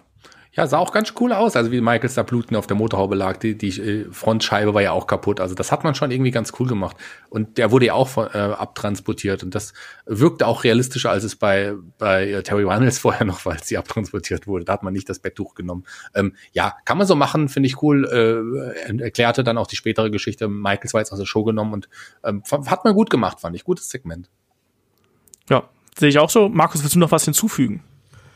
Ja, für mich äh, hat sich hier schon tatsächlich auch dieser Turn von Triple H und der DX so lei ganz leise, du hast es ja gerade auch erwähnt, die, die, diese Chemie zwischen den beiden, der war, also dieses Verhaltene ist mir auch aufgefallen. Und da hat sich da schon ein bisschen dieser Turn für mich schon abgezeichnet. Genau. Das war das Interessante, wenn man so ein bisschen drauf geachtet hat. Dann hat man nicht das Gefühl gehabt, dass die hier die besten Freunde gewesen wären, sondern eher so, ja, okay, komm, ne, ne wir sehen uns, ne, maybe, maybe not man weiß es halt eben nicht, ne? Deswegen, ähm, Triple H sollte dann ja ein paar Monate später dann auch Heel turnen. Das spielt dann da eben vielleicht auch äh, mit rein. Ähm, jetzt wäre theoretisch Main Event Time angesagt, aber ich würde sagen, wir schalten noch mal rüber, oder? Ja. Eine, eine Runde, weil da ist ja auch bald Main Event Time und dann haben wir vielleicht die beiden großen Ereignisse hier einfach mal direkt gleich äh, nebeneinander positioniert. Wir haben ja aufgehört mit dem großen Segment ähm, mit äh, Hogan und Mean Gene, wo Hogan quasi der Ankündigung, der Ankündigung, genau, genau und äh, wir sehen dann im Anschluss noch eine ganz kurze Backstage-Vignette, wo wir eben Scott Dickinson und Chris Jericho sehen, ne? Und äh, wo Jericho hier dem armen Referee klar macht, was eigentlich sein Job ist, ne? Und dass er äh, ja hart durchgreifen muss und wenn er von jemandem angefasst wird, soll er den disqualifizieren. Was ich ein bisschen witzig fand, ist, dass Jericho ihn hier als Ringgeneral bezeichnet hat. Fand ich ein bisschen witzig. Und das war dann eben so der, der äh, winkt darauf, dass hier quasi Scott Dickinson so ein bisschen der Haus- und Hof-Referee von einem äh, Chris Jericho wird. So, aber will noch jemand was dazu sagen von euch? Nein? Dann halt nicht. Ja, finde ich gut, gut, dass man hier das noch gezeigt hat und eine Erklärung geliefert hat. Das finde ich schon, hat man gut gemacht. Genau. Und weiter ging es dann hier eben mit äh, Scott Steiner, TV-Champion und äh, Buff Bagwell und äh, sollten auf, also Scott Steiner sollte auf Conan treffen, aber erstmal gab es hier eine sehr lange Promo von äh, Scott Steiner und Buff Bagwell inklusive Ric Flair, äh, ja, Impersonation, also hier Nach Nachahmung. Und ähm, ach, ich weiß nicht, irgendwie. ich weiß nicht, was ich von diesem Match und von dieser ganzen Geschichte halten soll. Ich fand das alles sehr merkwürdig. Shaggy, äh, wie hat dir das hier gefallen? Also ich, ich finde, eine Scott Steiner Promo kann man sich immer wieder ansehen. Ähm, die früher, das war irgendwie, es gab ja irgendwann diesen Wendepunkt in Scott Steiners Karriere. Ähm, von wirklich guten Ringer aus von den Steiner Brothers, äh, der Wechsel zu Big Baba Pump war irgendwie so, vorher konnte man sich die Promos nicht anschauen, dafür die Matches. Später war es dann genau umgekehrt, dann sollte man sich nur die Promos anschauen, die Matches gar nicht mehr so. Und, ähm, und Conan war für, war der ein guter im Ring, der hat da sicherlich jemand, der das Wrestling verstanden hat und auch im Business immer noch sehr aktiv ist und wichtig ist. Aber so seine Matches mochte ich im Grunde auch nie. Es war halt so ein Match, was da war und letzten Endes durchwachsen und ähm, am Ende gab es die DQ, also mehr muss, viel mehr muss man nicht über das Match sagen, außer dass es vielleicht dann noch den Beatdown gab von Buff Bagwell und Scott Steiner und Conan. Genau. Also auch hier, die Fehde wird quasi weitergeführt. Ähm, weiß gar nicht. Markus, wie ging es weiter? Mach, mach du mal weiter. Ja, ähm, vielleicht noch ein Wort zu Promo. Mir hat das Ende schon gut gefallen, weil das Scott Steiner gesagt, zuerst trete ich gegen den K-Dog an und dann schnappe ich mir noch einen von euch aus dem Publikum. Und da konnte jeder Zuschauer aber ein bisschen Angst haben, weil Scott Steiner möchte ihm jetzt auch nicht anlegen. Ähm, bei dem Match ist mir noch einmal aufgefallen, da hat Tony Schiavone dann noch einmal den Mick Foley thematisiert, hat also auf das Titelmatch bei WWE Raw noch einmal angesprochen und meinte auch, also so einer soll wirklich deren Weltmeister sein. Und ähm, die Leute also nochmal darauf aufmerksam gemacht. Also hier, ihr könnt euch jetzt hier entweder den Buff Bagwell angucken oder guckt euch bei uns den Titel, äh, bei den anderen den Titelwechsel an. Ähm, das war einfach sehr unglücklich alles. Aus heutiger Sicht muss man das auch sagen. Ja. Ähm, weiter ging es noch mit Werbung für Sold Out und dann im Anschluss kam Wrath zum Ring. das war so geil. Mit einer Promo, oder? Hat, hat, hat, hat ihr schon mal eine Wrath-Promo gesehen? Und der hat ja auch gesagt, ich bin seit einem halben Jahr besiegt und ihr habt alle viel Geld bezahlt, um mich zu sehen. genau. Also, ist, hat irgendjemand jemals Geld bezahlt, um Rap zu sehen? Es ging ja noch so, also es ging ja noch weiter. Also er sagt ja, ich habe ich hab jetzt lustigerweise Olafs äh, Aufzeichnung hier gerade vor mir und da steht nämlich. Warum? Ähm, weil er mir die zugeschickt hat, damit ich noch mal irgendwie auch mal nachschauen kann, was er so schreibt. Sehr viele Schreibfehler im Übrigen, aber egal, will ich mich aber nicht beschweren. Er sagt ja sogar, ich weiß, dass ihr bezahlt habt, dass Schwab die Thermonuklearbombe auf den Dom wirft, so also auf die Halle wirft. Das hat er. Dumm, oder? Ich meine. Und das Publikum, ja! dafür habe ich bezahlt, nur dafür. Spätestens nach dem Main Event hätten die wirklich dafür bezahlt wahrscheinlich. But I have, but I have a problem. Also er sagt ja, aber eine Sache, ein Problem hat er dabei, er hat keine Herausforderung und die sollte jetzt kommen. Genau. Und dann kriegen wir Wrath gegen Bam Bam Bigelow. Und ab diesem Zeitpunkt, also für mich hat sich diese Show halt auch so angefühlt, als würde man hier nur Zeit schinden. Auch so Wrath gegen Bam Bam Bigelow. Ich meine, ja klar, man mag Bam Bam Bigelow, aber Puh, also, und auch das Match, was dann danach kommt, das fühlt sich alles so an, so nach hey, wir, wir haben noch ein bisschen Zeit, schick mal hier zwei Leute raus, du hältst eine Promo, du kommst überraschend raus und dann, und dann brawlt er und irgendwann kriegt er dann noch mal ein Match gegeneinander. Ähm, Markus, das war jetzt auch nicht gerade, also man hat gemerkt, dass sich Bam Bigelow hier bemüht, ähm, äh, alles aus dem Wrath rauszuholen. Aber insgesamt war das jetzt auch kein Vorzeige äh, Heavyweight Clash zwischen den beiden, oder? Das will ich jetzt nicht sagen. Also ich habe auch viel Geld bezahlt, um hier Raph zu sehen. Und ich war völlig zufrieden, dass er hier auch mal ein bisschen prügeln konnte. Ich fand das, ja, gab halt kein Ende. Aber ich bin, ich weiß nicht, ich, es hat mich auch nicht gestört, weil es eh schnell war. Es hat sich für mich länger angefühlt. muss ich leider sagen. Also auch, auch dann danach das Match, was äh, zwischen Brian Adams und, und DDP, das hat sich auch wie ewig für mich angefühlt irgendwo. Was mich halt, ich finde, dass das auch so, so ohne Aufbau und ein Wrath ist halt auch einfach ein, ein, ein, besserer Jobber gewesen. Also klar, der war irgendwie interessant bei Chronic, aber hier als Wrath, meh, weiß ich nicht. Ich mochte Chronic ja, nicht. Sorry, ich, da, ich weiß nicht, was ihr alle mit Chronic habt. Ich, mir haben die nie was gegeben und in ihrem einzigen Match bei der WWE haben sie gezeigt, dass sie auch nichts, nichts außer, dass sie groß und, und stark sind. Gut, du bist Squash-Fan, klar, da musst du den auch, den auch mögen, aber ansonsten war nie der Cornic-Fan. Sorry. Ja, aber ich finde, dass die damals schon als Tag Team schon so ein bisschen herausgestochen sind, so ein bisschen wie die Acolytes auch bei äh, bei der WWE irgendwo. Und ich mochte deren Entrance. Das gehörte ganz ganz massiv dazu. Und die kamen halt in den Ring, haben die Leute verdroschen und sind wieder gegangen. Kann man so machen. Hat er ja hier auch gemacht, du hast. Nee, es war ein Double DQ und irgendwie du hast gemerkt, dass es niemand in der Halle interessiert, was da passiert ist. Also, wenn da jemand äh, Geld für Wrath auf, ausgegeben hat, dann äh, jemand, der sehr viel Geld hat, weil es ihm egal gewesen ist. Ähm, weiter ging es mit dem äh, Backstage-Segment nochmal. Wir haben nochmal Miss Elizabeth gesehen, die nochmal versucht hier zu erklären, ähm, was ist. Und langsam werden die Officers da auch so ein bisschen spitzfindig und sagen, hier, ne, übrigens, wenn sie uns hier verarschen wollen, ähm, dann, äh, äh, ne, das ist auch eine, das ist auch eine, eine Verbrechen, dafür gibt's Falschaussage und so, dafür gibt's auch Knast und dann irgendwann knickt halt eben Miss Elizabeth ein und entschuldigt sich und lacht und so und damit ist die Sache dann hier auch scheinbar erstmal gegessen und ihr Plan ist quasi aufgegangen. Ähm, Markus, wie hat dir hier diese gesamte Geschichte gefallen mit dem, mit dem an, mit dem, mit der Anklage quasi und mit der, mit der Aufklärung um Miss Elizabeth hier? Ich glaube, diese Geschichte, als man die gebuckt hat, hat die auf dem Papier besser gewirkt, als sie dann in der Umsetzung war. Mhm. Ähm, was vielleicht auch an der schauspielerischen Leistung liegt, was auch immer. Also es macht, auf dem Papier macht das schon Sinn, aber ich fand die Umsetzung halt sehr, sehr holprig. Ähm, auch dann am Ende, als Miss Elizabeth sich rausgeredet hat, oh, es war ja gar nicht Bill, aber wir haben ja so viele Glatzköpfe hier. Kann man schon mal durcheinander kommen. Also es war auch, ähm, ja, wie gesagt, so ein bisschen mit der Brechstange. Was halt interessant war, als dann der Goldberg endlich freigelassen wurde, da war noch eine halbe Stunde Zeit und wir wissen, das Revier ist auf der anderen Seite. Mehr möchte ich dazu gar nicht sagen. ja, also ich, ich glaube auch, dass generell auch die gesamte Geschichte auch hinter mit dem Fingerpoke of Doom, ähm, ich glaube, wenn man da in dem Unternehmen ist und man überlegt sich das und man baut das so auf, ähm, das ergibt durchaus Sinn, aber dann bist du halt eben auch teilweise ein bisschen betriebsblind, was ja immer dazu kommt, wenn man so ein äh, großes eigenes Produkt irgendwie an den Start bringt. Und dann kommt eben auch dann sowas dabei heraus. Ich finde es auch ganz, ganz schwierig, weil ich kann die Gedankengänge, die hier sowohl hinter dieser ähm, Goldberg-Elizabeth-Geschichte als auch hinter der Hogan äh, und dem ganzen drumherum äh, hier, das kann ich total nachvollziehen. Ich finde das total logisch, dass man das hier probiert, um Aufmerksamkeit zu kreieren und auch gerade, um einen Bill Goldberg gut aussehen zu lassen. Dass es dann nicht ja komplett nach hinten losgegangen ist, hat dann andere Gründe. Aber ich kann mir das schon, ich kann das schon nachvollziehen, ja, dass man das so macht. Aber du hast halt 40.000 Leute und kündigst ein großes ja, Match Ja, na klar. An und kündigst dann noch ein großes Match an und die kriegen am Ende gar nichts davon. Also ist halt schon Du musst auch mal den Mut haben, die Leute unglücklich nach Hause zu schicken. So. das Motto von Headlock. Ja, genau. Das war's, liebe Leute. Bis zur nächsten Ausgabe. Wir sprechen heute nicht mehr über den, über den Fingerpook of Doom. Ähm, weiter geht's auf jeden Fall mit der, mit der Werbepause. Es ging nochmal, Nitro Girls haben wir nochmal gesehen. Wir haben nochmal äh, die lieben Leute am Kommentar gesehen. Hier Bobby Heen, Tony Schiavone und Eric Bischoff. Eric Bischoff weiterhin kein Bock.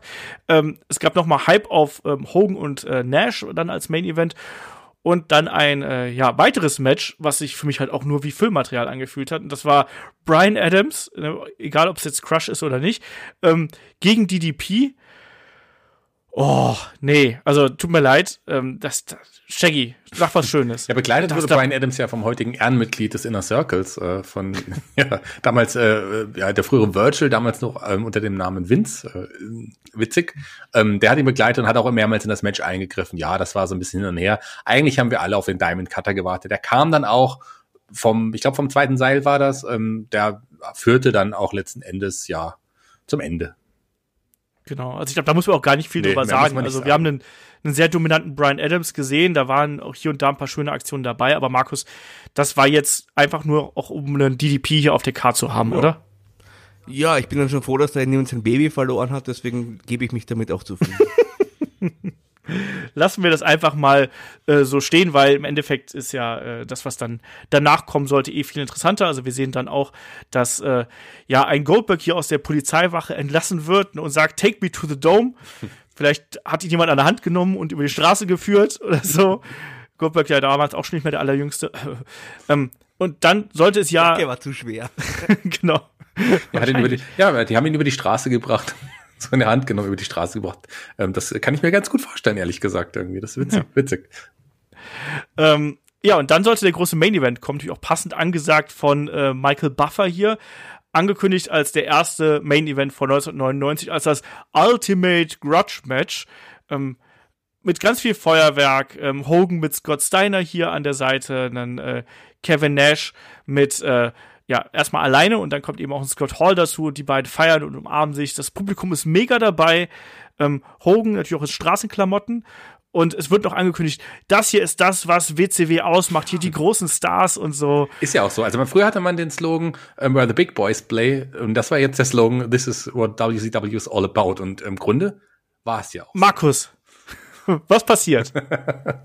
Was passiert? Also, die Stimmung war zum Kochen. Ganz, ganz große Stimmung. Es gab ja nie das große Match Hogan gegen Nash.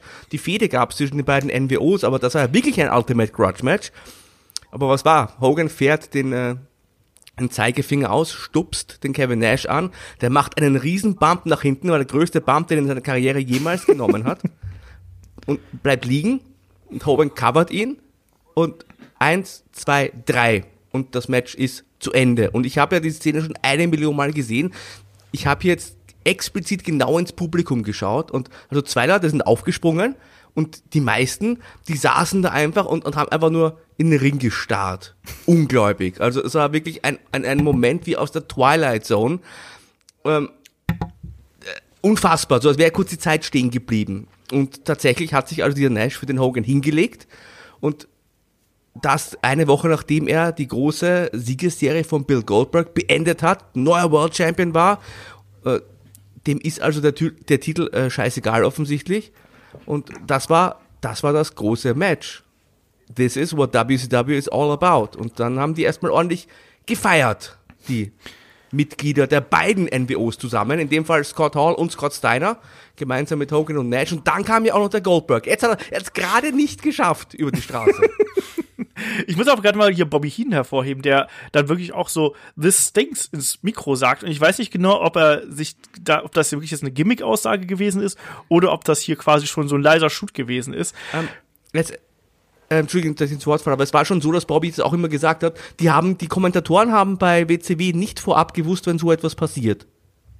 Also das, im Skript hatten sie das nicht stehen. Deswegen glaube ich, dass das wahrscheinlich sogar wirklich ein Shoot Bevor war. wir jetzt zu Goldberg kommen, müssen wir natürlich auch nochmal ganz kurz ansprechen, wie unglaublich nervig ein Eric Bischoff dann am Mikro gewesen ist. Also Goldberg kommt hier zum Ring, ähm, fertigt Hall und Scott Steiner ab, Hogan attackiert ihn mit dem Belt, es soll so einen Jackhammer geben, Lex Luger kommt raus, vertreibt erstmal die NWO, attackiert dann aber Goldberg und dann gibt's halt eben den großen Beatdown an Goldberg mit dem Torture Rack.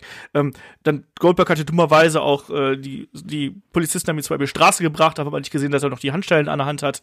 Ähm, haben sie ihn ans Seil gefesselt, es gab die Taser Gun und Markus, Eric Bischoff am Mikrofon. Wie nervig war das? Auf einer Skala von 1 bis 10. 15. Weil, weil wirklich so, die haben ja dann die Sprühdose ausgepackt, haben dem Goldberg NWO drauf gesprüht und dann macht der Goldberg, äh, der Bischof so die ganze Zeit, also imitierte die Sprühdose und, und schreit die ganze Zeit herum, also, also grauenhaft. Ich, also, alleine für diesen Moment, damals bin ich froh, dass man ihn bei WWE wieder so schnell gefeuert hat in diesem Jahr. Also das hat er sich verdient. Und das war halt, also, man hat tatsächlich da die, neu, die NWO also wieder neu gegründet. Interessant war ja, dass dann der Nash in die Kamera sagt, äh, äh, Déjà-vu, also kennt ihr das schon. Er fand das wahrscheinlich clever, aber tatsächlich dachte man sich doch in dem Zeitpunkt als Fan, ja, hallo, das kennen wir schon. Das hat, jetzt haben wir jetzt jahrelang gesehen, was soll der Scheiß? Also mir ging es auch damals so. Ja, also das war eben auch der Zeitpunkt für diese ganze Geschichte, ist glaube ich auch das Problem, dass man hier eigentlich schon so ein bisschen über diese ganze NWO-Geschichte drüber war und man auch als Fan gesagt hat, so ich will jetzt mal was Neues sehen. Und stattdessen. over als, Ja. als bringt doch auch. Als, der hätte man doch als, als Champion sogar bringen können. Klar, also zumindest für eine gewisse Zeit. Werden halt keine Highlight-Matches geworden, aber klar hätte man aus dem was machen können. Ähm, Shaggy, wie hast du es damals gesehen hier? Ja, äh, so die Grundidee, die fand ich ja eigentlich gar nicht mal so schlecht. Aber natürlich hat man vieles, was man in den Wochen und Monaten zuvor aufgebaut hat, auch damit äh, mit einem Fingerzeig wieder zerstört letzten Endes. Ja. Also Nash hätte, sie wäre sicherlich ein guter Babyface-Champion gewesen. Es hätte funktioniert, hätte man machen können. Ähm, man hat wirklich wieder auf altbewährtes im Grunde gesetzt und hat im Grunde die Fans auch ein bisschen verarscht. Und das es war das, was die Fans nicht sehen wollten. So, ihr habt es schon richtig gesagt. Und da hat man eigentlich einen großen Fehler gemacht. Man hätte es so nicht machen können. Wie man es richtig macht, hat man ja parallel bei der WWE gesehen, weil da wurde ein großer Moment irgendwie, großer positiver Moment geschaffen und hiergegen ein großer negativer Moment erschaffen wurde. Ja, wie gesagt, der Plan war hier eben quasi diese ganz, ganz große NWO zu formen, ein riesengroßes Monster, durch das sich quasi ein Goldberg, der jetzt hier erstmal noch gedemütigt wird, aber der dann später wieder zurückkehren sollte und der sich quasi dann durch die NWO hindurch kämpfen sollte, dann eben nochmal bis Hogan und dann eben seine Rache kriegen sollte.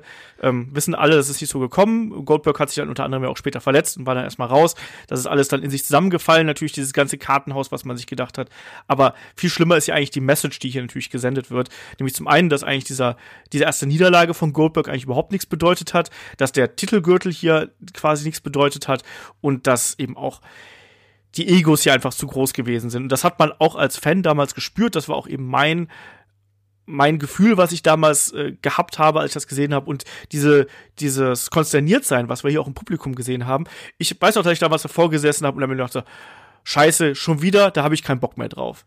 Und also bei mir hat es dafür gesorgt, dass dieser Augenblick damals, ähm, dass, dass ich einfach noch viel, viel stärker zur WWE wieder gewechselt bin, während ich zwischendurch wirklich eher auf Seiten der WCW gewesen bin. Aber ab dem Zeitpunkt war es für mich auch so, dass ich eindeutig die Fronten quasi äh, gehabt habe. Ne, WWE und dann irgendwo ganz, ganz weiter unten dann eben WCW und ich glaube davor auch noch die ECW zur damaligen Zeit. Also ähm, das hat man unterschätzt und man hat diesen Zeitpunkt falsch äh, ausgewählt. Wie Shaggy gesagt hat, bei der äh, WWE, bei Raw, hat man hier einen großen Moment kreiert. Und wenn Markus jetzt nichts mehr sagen möchte, schalten wir nochmal Noch um. eine Sache noch. Das Problem war tatsächlich Hulk Hogan meiner Meinung nach in diesem Fall. Wenn du eine, die NWO neu gründest, aber mit Nash an der Spitze und da dieses Rückmatch aufbaust, hätte es mit Goldberg hätte das auch deutlich besser funktioniert, weil Goldberg gegen Hogan hatten wir schon. Wir hatten ja schon den, den großen Titelwechsel. Das war, die Geschichte wurde ja schon erzählt und jetzt also auch wieder dieser Hogan als Champion, als Anführer der NWO, das war halt so der, der Krux an der Sache meiner Meinung nach. Hätten wir jetzt eine NWO gemacht mit eben mit Nash als Champion an der Spitze und hätte da groß diesen Rückkampf Goldberg Nash aufgebaut, hätte sich das auch nochmal ganz anders angefühlt. Jetzt bin ich fertig. Gut. ja, irgendwie so. Also es ist ein Teil Wrestling-Geschichte natürlich und es ist auch was, worüber man vortrefflich streiten kann und diskutieren kann. Ähm, und gerade dieser Tag, deswegen ist ja dieser 4. Januar 1999 so interessant eigentlich, weil diese Main-Events so konträr zueinander sind und die Emotionen, die diese ähm, Events oder diese Ereignisse hier vorgerufen haben, so unterschiedlich sind. Deswegen schalten wir rüber zu äh, Raw. Und wir haben den großen Main Event zwischen ähm, The Rock und Mankind um die WWF Championship. Es ist No DQ. Bei The Rock kommt das Corporate Team mit zum Ring. Bei Mankind ist es natürlich DX. Es wirkt fast wie ein Lumberjack-Match. Das Ganze gibt dem Ganzen nochmal eine zusätzliche Bedeutung, dass hier beide Teams da sind, weil man erkennt hier die Notwendigkeit auf beiden Seiten, dass da Unterstützung da ist. Und Shaggy, das Match ging eigentlich auch hier relativ schnell los. Wir wissen, dass die beiden ähm, große Matches bestreiten können. Das war sicherlich hier deren oder eines von deren schwächeren Matches, was wir gesehen haben. Ähm, auch mit neun Minuten natürlich nicht rela relativ kurz, aber trotzdem eben ähm, unterhaltsames Ding. Unterhaltsames Ding und vor allem auch wichtig. Klar hat man hier nicht alles gezeigt. Es war eigentlich mehr ein Brawl, der auch außerhalb des Ringes irgendwie stattgefunden hat, zum Großteil. Ähm, man wollte ja hier noch nicht alles. Ich meine, die Geschichte der beiden sollte ja weitergehen. Man sollte noch mehrere Matches der beiden gegeneinander ha- haben. Man hatte ja auch schon Matches der beiden gegeneinander. Das, hier ging es einfach, äh, einfach nur um das Ende des Matches. Darauf hat man hingearbeitet. Also, wie gesagt, ein Brawl außerhalb des Ringes. Es gab ähm, ja, den, den Rock Bottom äh, durch den Tisch außerhalb des Ringes. The Rock hat sich mal ganz kurz auch zu den Kommentatoren gesetzt und mitkommentiert, so wie er es in seiner besten Art mal gemacht hat. Ähm, dann, ähm, also gab es ein Hin und Her und es, man äh, sollte ja, man wusste, irgendwann wird es Eingreifen geben von außen. Warum? Die sind ja auch da, warum sollen sie auch nicht eingreifen? Ähm, es ist ja auch eine No-DQ, also sie hätten auch schon längst eingreifen können, anstatt dazustehen, aber man hat einfach darauf gewartet, dass es irgendwann zum Angriff, Eingriff kommen wird. Genau, das hat sich immer mehr angedeutet. Ne? Es gab ja dann zuerst gab es ja Eingriff vom, vom Bossman, ähm, der hier, der hier attackiert hat und dann eben The Rock einen Vorteil verschafft hat. Man hat immer das Gefühl gehabt, dass hier The Rock irgendwie durch die, durch die Unfairness der Corporation ähm, in Vorteil kommt. Es gab ja dann auch die, die Mandible Claw, da kam dann eben ein, äh, ein Shamrock mit dem Stuhl und hat attackiert. Da hat dann eben noch einen Billy Gunn hier logischerweise eingegriffen. Also man hat quasi auch diese Geschichte aus dem Anfang nochmal ähm, aufgenommen. Irgendwann entbrennt dann eben infolge dieser ganzen Geschehnisse draußen der große Brawl und Markus dann ertönt die Musik von Stone Cold Steve Austin. Das große Surprise-Paket ist da und dieser Pop, den es damals gegeben hat, der ist bis heute legendär. Also der, du hörst ja nichts mehr. Ja, unglaublich. Unglaublich, habe ich mir aufgeschrieben. Unglaublicher Pop, irgendwie gefühlt, die ganze Halle ist aufgesprungen und das war wirklich, das war ganz großes Kino. Äh, interessant übrigens, während des Matches hat der Lawler auch einen kleinen Shoot in Richtung WCW äh, geworfen, meinte, hier gibt's ein Titelmatch nicht erst zwei Minuten bevor wir off-air gehen. Da habe ich mich gefragt, hat man das vielleicht live nachkommentiert oder so? Ich weiß es nicht, weil irgendwie hat das so gut gepasst. Aber ja, dieser Pop, der war natürlich äh, legendär und, und, und wirklich Gänsehaut-Moment. Es gab dann, äh, dann ging es eigentlich relativ schnell. Es gab den Stunner von Stone Cold Steve Austin, gegen The Rock. Es gab das Cover, also The Rock, äh, Austin hat geholfen, Mankind auf The Rock zu legen. Eins, zwei, drei, Ende. Und nochmal ein grandioser Pop. Mankind hat die WWE Championship gewonnen. Und was dann noch kam, fand ich auch ganz überragend. Es gab nämlich einfach Feierszenen.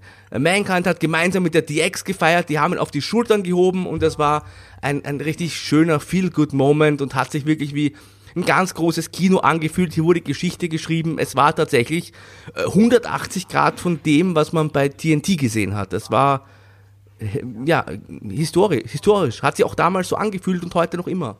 Historisch ja. positiv. Also ich meine, das andere Fingerpoke ja. ist auch historisch, aber das ist, glaube ich, echt hier die negative Richtung geht. Äh, Markus hat alles im Grunde gesagt, aber es war kein äh, Stone Cold Sun, es war ein Stuhlschlag, ein ziemlich heftiger Stuhlschlag von, von Stone Cold on the Rock, ähm, der zum Ende geführt hat. Ach, sorry, ja. ja. Das ist auf jeden Fall wichtig, aber das war schon ein heftiger Stuhlschlag, auch äh, ohne, dass die Hand dazwischen war. Aber so, das war so schön, wie, war damals ja, so. wie Mankind am Ende dann wirklich gefeiert hat mit der DX und auch ein Road Dog ihn dann ja quasi angekündigt hat als neuen World Champion.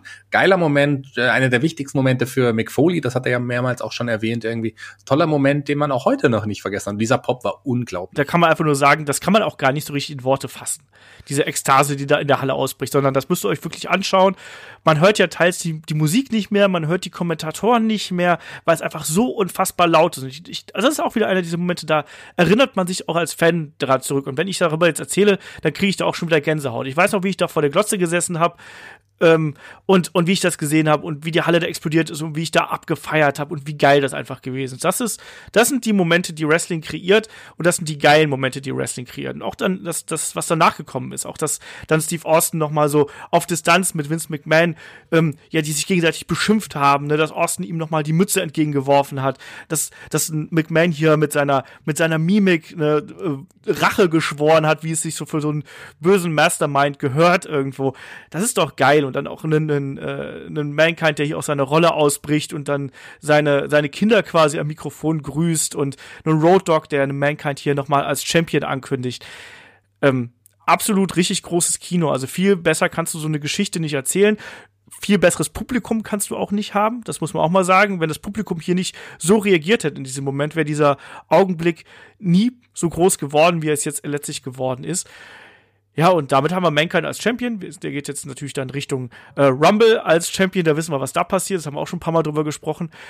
Aber ja, äh, der 4. Januar 1999, ein geschichtsträchtiges, äh, ja, eine geschichtsträchtige Nacht, die wir hier gesehen haben. Und Markus, jetzt ist alles hier nochmal so gegenübergestellt zu sehen. Was ist so dein, dein Fazit daraus? Ja, also was glaube ich, was ich gesagt habe, ist glaube ich die 250.000 Leute haben ja rumgeschaltet tatsächlich von Nitro zu Raw, nachweislich, als ja. dieser Satz fiel. Ähm, was mir halt so aufgefallen ist, jetzt, äh, ähm, bei WCW wurden quasi die Zuschauer an diesem Abend doch ein bisschen verarscht. Es wurden zwei große Titelmatches ange angekündigt, keines davon hat stattgefunden. Und bei Raw wurde tatsächlich hier diese Mankind und Vince McMahon Geschichte, die sich schon so lang gezogen ist, äh, gezogen hat, entschuldige, die wurde da wirklich, die hat einen Höhepunkt gefeiert, die wurde mitunter vorerst mal zu Ende erzählt, also da wurde man quasi belohnt fürs Zuschauen, dass man hier eine, eine Conclusio erstmal fürs Erste bekommen hat und das ist, ist irgendwie so hängen geblieben. Über weite Strecken fand ich tatsächlich Nitro mitunter besser an diesem Abend, also ich, ich weiß schon, es gab viele Wegwerfmatches, aber auf der anderen Seite bei Raw gab es halt auch wirklich sehr, sehr viele cringy Momente. Also mir, die sexuellen Anspielungen, ich bin jetzt nicht brüde, aber die waren mir, das macht zu viel tatsächlich. Also das ist äh, so mit dem mit der Dampfwalze quasi so, wir sind jetzt cool. Das war mir ein bisschen zu viel des Guten, aber äh, das Finale hat dann natürlich äh, alles gerechtfertigt bei Raw. Und im Großen und Ganzen, ich fand beide Sendungen tatsächlich okay, auch wenn wir ein bisschen äh, Spaß gemacht haben und so wie immer, aber wir haben schon ganz andere Folgen hier gesehen bei Head to Head. Ich kann, beide konnte man sich tatsächlich gut anschauen. Ich fand die beide nicht langweilig. Gut, die erste Nitro-Stunde ist halt, hat sich gezogen, aber im Großen und Ganzen zwei gute Shows mit wo die halt wirklich zeigen, auf, auf ganz äh, komprimiert auf den Punkt bringen, warum es mit WCW in den Jahren danach bergab und mit WWE in den Jahren danach bergauf ging. Bei WCW hat man die Zeichen der Zeit nicht erkannt, hat sich im Kreis gedreht und einfach nicht das richtige Rezept gefunden und sich auf das verlassen, was in den Jahren davor funktioniert hat. Und bei WWE hatte, man den Mut, jemand wie Mankind äh, zum World Champion zu machen und hier einfach auch neue Wege zu bestreiten und auch den Zeitgeist zu zu erkennen, was wie gesagt teilweise ein bisschen übertrieben war, aber es waren halt Ende der 90er und man hat da wirklich sehr gut äh, die Welle geritten, sage ich mal, von diesem Zeitgeist, der damals auch geherrscht hat. Genau das. Shaggy, du darfst auch noch mal was ergänzend äh, erwähnen und nochmal natürlich deinen eigenen Eindruck hier hinterlassen. Ja, viel mehr kann ich da eigentlich gar nicht ergänzen. Markus hat auch mein Fazit im Grunde sehr, sehr gut wiedergegeben. Ich würde das, ich sehe das ganz. Ich habe auch deine Notizen hier. ich sehe das ganz, nein, ich sehe das wirklich ganz genauso, wie Markus es gesagt hat. Ähm, ich, wir hatten auch deutlich äh, schlechtere Doppel-Episoden hier schon bei Head to Head im Vergleich. Und es ist ja auch so, dass ich das, wie gesagt, ausgesucht habe, die aktuelle, ähm, ja, die aktuelle, das aktuelle Datum. Von daher kann man, konnte man davon ausgehen, dass es auf jeden Fall mehr oder weniger gut ist. Es ist auf jeden Fall erinnerungswürdig, geschichtlich total wichtig wichtig, beides, äh, so wie ich es schon gesagt habe. Und naja, es hat Spaß gemacht, mit euch da wieder drüber zu reden. Ähm, sicherlich hatte das auch, hatten beide Shows auch so ihre Längen. Gerade wenn man die Raw-Sendung anschaut, da ist, passiert einfach zu viel, würde ich sagen. Einfach viel zu viel. Aber ähm, äh, das, das gehörte halt auch irgendwie so dazu in die Zeit. Also mir hat's Spaß gemacht und ähm, schöner Moment am Ende bei Raw, Moment, den ich nie vergessen werde, weil ich äh, tatsächlich überrascht war, als ich es gesehen habe. Ich wusste es vorher nicht. Ich habe äh, Raw zuerst geschaut und ähm, ich war einfach gehuckt und war zu dem Zeitpunkt einfach begeistert von der Geschichte, die man mit Mankind erzählt hat. Genau. Ich glaube, ihr beide habt alles gesagt, da kann ich nichts mehr äh, hinzufügen mir hat's auch mal richtig Spaß gemacht, nochmal diese, wirklich diesen, diesen Abend hier nochmal mitzuerleben. Also gerade diese großen Momente und ähm, speziell ähm, vielleicht auch dieses, diese, diese Emotionalität wieder mitzuerleben, die damals der Titelwechsel eines ähm, oder der Titelwechsel zu Mankind hier hervorgerufen hat. Und natürlich dann eben auch nochmal nachzuvollziehen irgendwie, was, was war wohl der Plan damals dahinter, hinter dem Fingerpoke of Doom und hinter dieser ganzen Geschichte, weil natürlich guckt man sich das nicht ständig an, sondern äh, dann höchstens mal zu besonderen Gelegenheiten, vielleicht in Form von Dokumentation, vielleicht mal in Form von Podcast, aber einfach sich auch mal drüber, nochmal Gedanken drüber zu machen. Das hat mir hier extrem Spaß gemacht und ähm, dafür ist der Head-to-Head -Head auch da und ich hoffe, das hat euch auch ein bisschen Spaß gemacht, dass wir hier über die, ja, über dieses historische Datum noch einmal gesprochen haben. Mit Head-to-Head -Head geht's dann hier im Mai weiter und jetzt im April, da geht's natürlich dann mit 2x5 weiter und äh, Markus und Shaggy, da habt ihr ja schon so ein bisschen was am Köcheln. Ich glaube, diesmal sind äh, Stables dran, oder? Ein Thema, das du, liebe Olaf, ja vorgeschlagen hast, und äh, wo wir heute vielleicht auch schon das ein oder andere Beispiel gehabt hätten, ich sage nur PMS, es geht nämlich um wirklich äh, die verrücktesten Wrestling-Stables aller Zeiten und ich freue mich schon wahnsinnig auf diese Sendung mit dir, Shaggy. Ja, genau genommen sind ja da äh, auch Olaf und ich beide gemeinsam draufgekommen, weil wir ja auch bei den Helden aus der zweiten Reihe, und das hätte Olaf wahrscheinlich als nächstes gesagt, auch ähm, gerade den Stable War so ein bisschen haben und da werden wir ja auch sprechen. Und zwar, lieber Olaf, sprechen wir dort über. Ja, wahrscheinlich über den Dungeon of Doom. Also zum Zeitpunkt der Aufnahme läuft die Abstimmung noch, aber der Dungeon ist äh, ziemlich weit vorne. Ähm, vor dem Nexus ähm, und auch vor den Radicals. Also schauen wir mal, ob da noch mal irgendwie das Ruder rumschlägt. Aber zum jetzigen Zeitpunkt ist es der Dungeon of Doom. Fällt auch wunderschön rein in die äh, ja, Gimmick-Trash-Schublade und auch über ja, gerade über diese Zeit der WCW, da macht es ja auch richtig viel Spaß zu sprechen. Da freue ich mich ehrlich gesagt auch schon drauf. Aber warten wir einfach mal ab, was, was äh, daraus noch wird. Ähm, auf jeden Fall, hier gibt es natürlich wieder ganz, ganz viel ähm, Podcast-Action. Freut euch darauf. Wir liefern die auf jeden Fall ab. Und ähm, in dem Sinne sage ich schon mal euch allen da viel Spaß bei WrestleMania wenn es jetzt am nächsten Wochenende läuft. Ähm, unser Watch-Along zu WrestleMania 24 erscheint jetzt auch in den kommenden Tagen. Und äh, ansonsten bleibt uns gewogen. Ich sage hier an der Stelle natürlich auch Dankeschön an Markus und Shaggy, dass ihr immer wieder dabei gewesen seid. Jetzt dürft ihr was sagen, aber irgendwie, ich glaube, ich lasse die Pause einfach weg. Das hat letztens schon bei David und äh, Chris nicht funktioniert. Ich sage einfach Dankeschön an euch beide und ähm, wir hören uns hier bei der nächsten Ausgabe von Headlock, dem Pro Wrestling Podcast. Macht's gut, bis dahin. Tschüss. Steve Blackman.